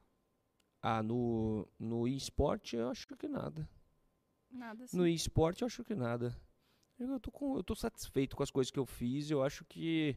Eu não sou de ficar lamentando não ter feito as coisas, não. Tiveram algumas finais dentro do Overwatch que eu não narrei. Mas os meus companheiros de transmissão, os, meus, os outros narradores fizeram com uma maestria gigante. É, mas eu gostaria de ter narrado um título do Flamengo. Por exemplo, de amanhã. É? Será que eu tô dando prediction ou tô zicando, né? Amanhã, É, amanhã tem Flamengo e me- Palmeiras, final do final do, da Libertadores. Pode ser que o Flamengo seja campeão. Eu adoraria estar numa transmissão oficial narrando um título do, do meu time do coração. Cara, nossa, ia ser. Nossa, adoraria. Você ia chorar. Uma Copa ia do Mundo. gritar. Narrar o Brasil numa Copa do Mundo. Imagina. Porra. Ter, ter a sensação que o Galvão Bueno teve quando gritou é tetra abraçado no Pelé. Mano, ninguém mais tem essa sensação no mundo. Nenhum narrador narrou o Brasil sendo tetra abraçado no Pelé, velho. Só o Galvão pode te falar o que, que é essa sensação. É uma parada única. Então talvez eu acho que eu gostaria de fazer algo assim uma- ah, algum dia. Uma experiência Mas que já única, passou, né, não, velho? sabe? Algum dia, assim, a gente tá acompanhando um mundial de um jogo foda. Sei lá, qualquer um, qual- qualquer um desses jogos. Jogo que vai lançar e todo mundo vai jogar esse jogo. E aí no Mundial, o Brasil foi, os melhores jogadores do Brasil. O Mundial rolando. E se eu puder fazer a transmissão, Brasil campeão, deve ser um negócio, mas deve ser um negócio pra nunca mais esquecer, velho. Sabe? Sensação. Deve ser uma sensação muito foda. Tipo os meninos que fizeram o Free Fire, o Brasil não foi vai campeão no Free saber nem Fire. explicar pras pessoas, né? Porque não, não existe. O Brasil foi campeão no, campeão no Free Fire, tinha gente narrando. Esse narrador deve, deve nunca mais esquecer disso. O Brasil foi campeão no Rainbow Six, Meligene estava narrando. Tenho certeza que o Meligene nunca mais vai esquecer. E eu ainda não peguei um jogo em que eu fizesse a transmissão, o Brasil fosse campeão e eu fosse o narrador. Campeão Ah, mundial, então sabe? do caralho, né? Campeão mundial. Ter isso aí. Talvez eu acho que é isso que eu gostaria de que acontecesse. Eu pegar, narrar um título brasileiro num campeonato mundial de qualquer jogo que seja, que hoje eu estou fazendo a transmissão ou outro que chegue. Seria muito foda. Sabe? Eu acho que é essa sensação que eu gostaria de ser ter. algo super Sim, grande, né? sim. Ó, o Santos 17 mandou de novo aqui. Qual foi sua maior decepção e quem mais te ajudou na sua trajetória? Caramba, qual decepção quem mais ajudou? Cara, minha maior decepção na trajetória. Ah, caramba, que. Que pergunta? que te botaram pergunta, na velho. parede aí, ô Neves. Eu acho que a minha maior decepção nessa trajetória foi. Nossa, eu não sei, velho. Acho que eu não sou. Eu acho que quando a gente tem muita expectativa, a gente se decepciona. Sim. Eu acho que eu nunca fui um cara de criar muita expectativa. De ficar eh, naquela sensação de será que dá? Sabe? Sim. Então eu acho que eu não, não sou um cara decepcionado. Eu fiquei triste algumas vezes. Fiquei triste com o Overwatch não ter continuado. Porque a Blizzard tocou o Overwatch de qualquer jeito. Eu amava fazer Overwatch. Fiquei triste pelo World of Warcraft ter diminuído a frequência porque era um jogo que eu amava jogar. Eh, fiquei triste por algumas situações que vão acontecendo e alguns campeonatos que vão acabando mas não decepcionado. Acho que a palavra é muito pesada. Acho que quando você planta expectativa, a decepção é toda tua, É, sabe? completamente. É, co- é É sentimento responsabilidade você sua. colocou, né? A decepção ela é responsabilidade sua. Ela não é, não é responsabilidade de mais ninguém além, de, além de, de sua. Se você se decepcionou, o problema é teu, velho. Ah, Também- mas, Eu também vejo assim. cara, é problema teu você ter se Vejo decepcionado, dessa velho. forma também. Entendeu? O, o universo ele não é obrigado a fazer sentido. Ele não é obrigado a ser do jeito que você gostaria que seja. Então, se você se decepcionou, o problema é teu, mano. Cara, me decepcionei. Cara, legal, velho. Então eu acho que é uma palavra muito pesada. Eu não criei muita expectativa em cima de nada, mas uma coisa que me ajudou muito foi a galera que está sempre me acompanhando no meu trabalho. Ah, eles são Isso excepcionais. é do caralho, velho. Sério, eu, eu, eu falo com todas as palavras. Eu não mereço tanta gente que gosta do meu trabalho. Porque eu não consigo. é, reciprocidade. Eu não consigo ser tão importante para eles do, da mesma maneira que eles são importantes para mim. É por isso que eu acho que eu não mereço, sabe? Eu sou muito grato, Claro mas que merece, cara. Você Cara, tá não dá, velho. Tem muita gente que me acompanha todos os dias. Toda transmissão que Eu eu tô, tô os caras estão lá. Toda narração que eu tô, os caras estão lá. Eu, o cara nunca viu o jogo, ele entra pra poder curtir a narração e ele comenta no chat. Pô, o Neves é foda. Eu tô aqui, nem conheço esse jogo. E, pô, muitas vezes eu não consigo entregar pro cara da maneira como eu acho que deveria fazer. Mas um- você tá ajudando ele, você tá ligado, né? Da Eu mesma- sei. Você tá ligado, tá Eu ajudando sei. ele, ele, ele, eu sei que é, e é por isso ele que ele tem tá ali. essa motivação E é por isso que ele tá ali. você. É, eu sei, Então mas é uma reciprocidade, sim. É, mas eu acho que essa galera é do caralho, sabe? E também as pessoas que confiam no meu trabalho e me colocam pra poder trabalhar. Isso também é muito foda, porque, cara, é muito fácil você pegar e simplesmente falar, eu não quero Neves não, bota outro, Com certeza. sabe? Então quem confia, me dá oportunidade, eu espero que esteja gostando aí, por favor, pelo amor de Deus, né? me dá mais oportunidades, que eu adoro as oportunidades, velho. Eu amo as oportunidades. Se um dia eu me casar com alguém, vai chamar oportunidade, velho. Sério. Ai, Se um dia você quiser que eu me case com você, muda o nome, velho. Bota a oportunidade no teu nome que eu vou casar contigo na hora. Eu não vou deixar você escapar, mas é de jeito nenhum, eu vou dar meu melhor, velho. Prazer, oportunidade. Sai pra lá, Dedê. Sai pra lá, Dedê. Ô, André. Sua Ô, sanhada. Helena, você, você vai deixar? Ô, Helena, pode? Ah, o Neves ela deixa, viu? Ai, Ah, ah, útil. Temos mais perguntas aí, produção? Acabou. Temos mais alguma pergunta? Neves, você quer deixar uma mensagem pra galera, pra quem tá começando aí com essa carreira de apresentador, caster, narrador? O que que essa galera pode fazer pra começar ou se inspirar mesmo? É, Isso é interessante. Me perguntaram isso essa semana, viu? Te peguei?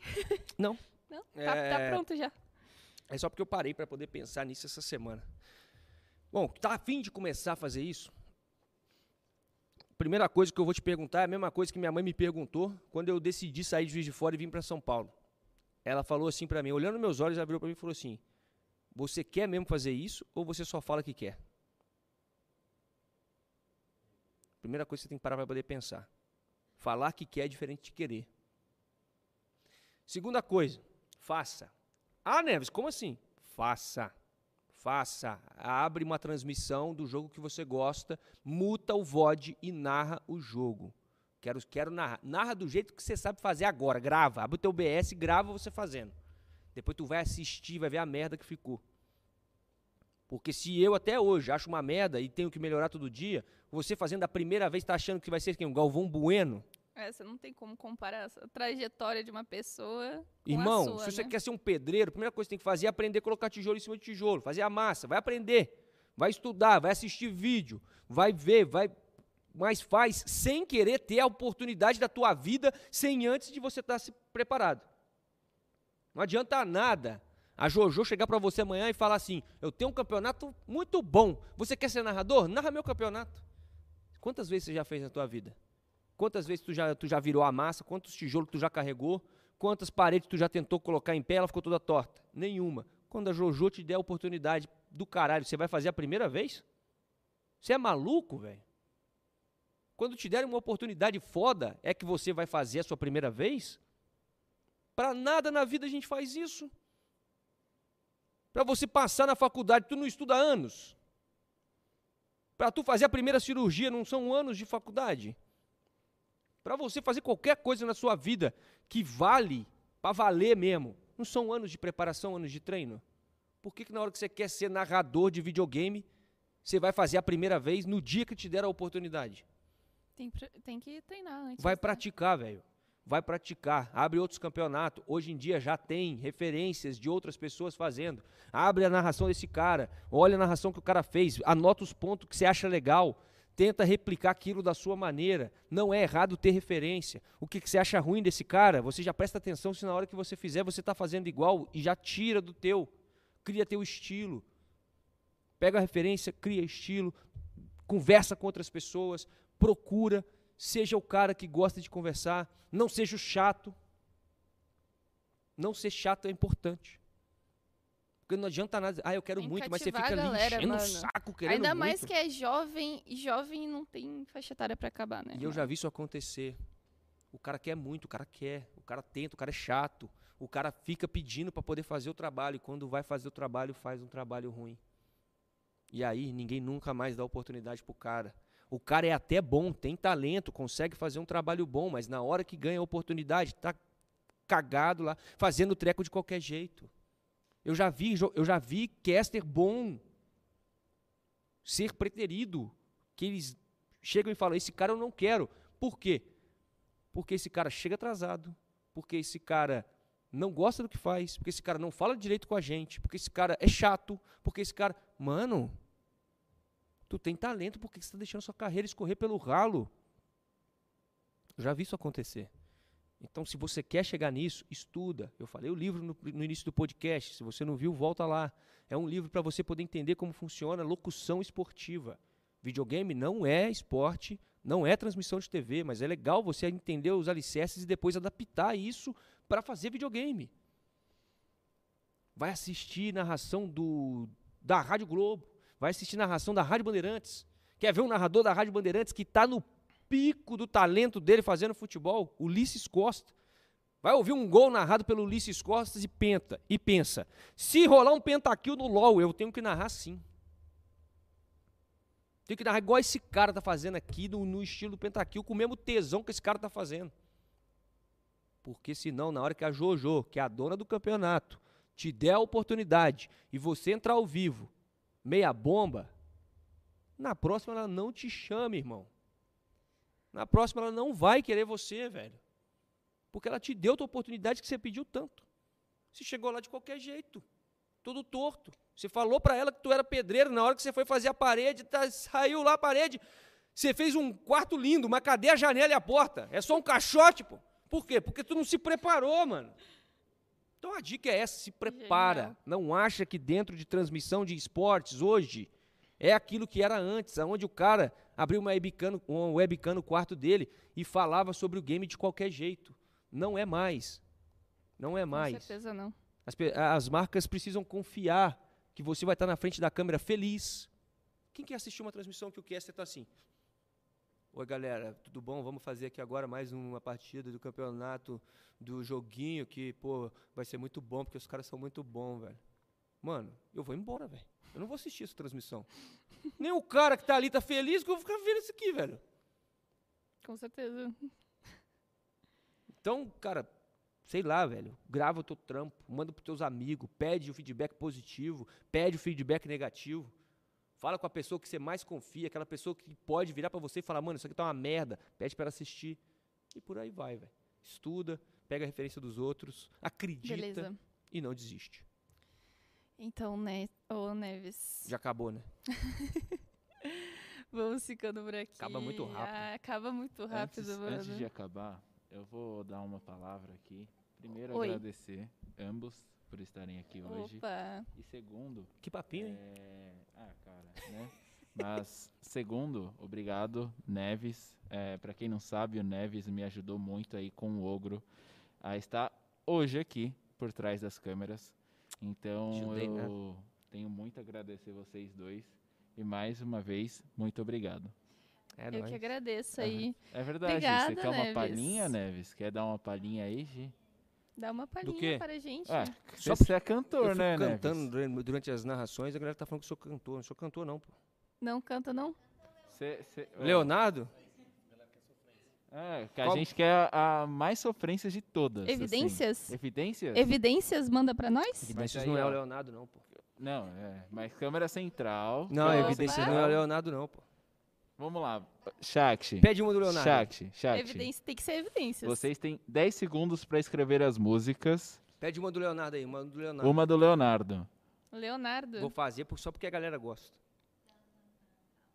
Pede uma do Leonardo aí. Sonhador. Sonhador, como é que começa mesmo? Eu Esqueci como é que começa. Lembra aí como é que começa que eu lembro. Eu não sei pra onde vou, pode até não dar em nada. Minha vida segue o sol no horizonte dessa estrada.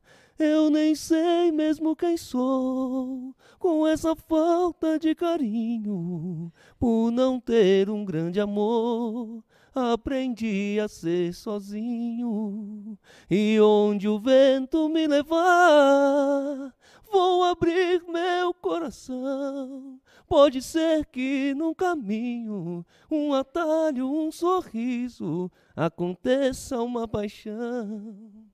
E por aí vai. Ô, Palmas, Leonardo! Palmas, Leonardo! Manda demais, caralho, hein? É. Coisa horrorosa. Eu- Pior que eu fico fazendo isso durante as narrações, a galera fica falando lá. fica Pô, pedindo. mas da hora, velho. Ô, Neves, você como cantor é um ótimo outra coisa, beleza. Eu vi que tu muda a tonalidade da voz, assim. Você Muito, tem, você muito tem fácil. essa facilidade de. Muito fácil. Eu não sei porquê, só, só bobeira mesmo. Gosto de ficar imitando, fazendo, fazendo essas brincadeiras com voz. E a galera gosta durante a narração. É mais uma. É, um a mais um mais, artifício, pô, né? É mais, é É mais um sempre. artifício para poder chegar e tentar seduzir essa galera aí sem sem deixar o esporte ficar chato. Tô com medo do esporte ficar chato, gente. Cuidado, viu? Cuidado com o esporte. É. O esporte não pode ser chato, gente. Não deixa. Você quer divul- divulgar suas redes sociais pra galera te seguir, poder Galera, me acompanhar? segue aí nas redes sociais. É Neves Tauê. Meu nome é Tauê, T-H-A-U-E. Então as redes sociais é o contrário, né? Em vez de ser Tauê Neves, é Neves Tauê, tudo junto. É só me seguir em todas as redes sociais, é isso aí. Acompanha o Neto, E trabalho do caralho aí. Vocês vão sempre ver tudo, quando né? é que eu tô ao vivo, porque eu sempre posto nas redes sociais que eu tô ao vivo narrando vários jogos diferentes. E espero continuar narrando, né? 2022 tá Porra. vindo aí. Vai vir forte. Vai. Vai ter o Wild Rift, hein? Eu quero ver. Ah, mas o Wild Rift já tem uns caras bons lá. Não, tá ligado, tá ligado. Wild Rift tem uns caras bons. Eu agradeço pela tua presença. Obrigado, Jojo. Adorei te conhecer. Obrigado pela paciência. E eu vou acompanhar mais seu trabalho também. A galera aí de casa acompanhe nada, também vai o trabalho do. Claro que vou, Então mano. vai, então. Gostei. Eu juro por mim mesmo, por Deus, por meus pais. Vou te amar. Ai, Beleza, gente. Beijo. Obrigado, Jojo. Obrigado pelo convite. Foi muito bom bater um papo com você. Desculpa falar. Não, mano, falar eu, eu pra gosto, caceta. gosto pra caralho de escutar e adorei Eu conhecer sou as histórias. Falador mesmo. Espero que a galera de casa tenha gostado, tenha curtido aí dessa conversinha enjoada. Mas é isso. Daqui pra frente, só pra frente. Não. Esse negócio de ficar olhando pra trás aí é só quando você estiver na motoca, no retrovisor, beleza? Nem vira a cabeça, não. Só olha no retrovisor, ó. ó. Esse negócio de ficar virando a cabeça pra trás, você acaba tropeçando. Vambora. Exatamente. Agradecer também ao patrocinador desse episódio, que é Opsi Bloom, advogados associados. Muito obrigada, gente. Obrigada, galera de casa também que está assistindo. Vocês são maravilhosos. Obrigada por mais um episódio de produção também. E é nóis, tamo junto, Valeu, Neves. Jojo. É Obrigado. nóis. Até Valeu, a galera. próxima. Até mais. Até amanhã cedo, lá no PUBG.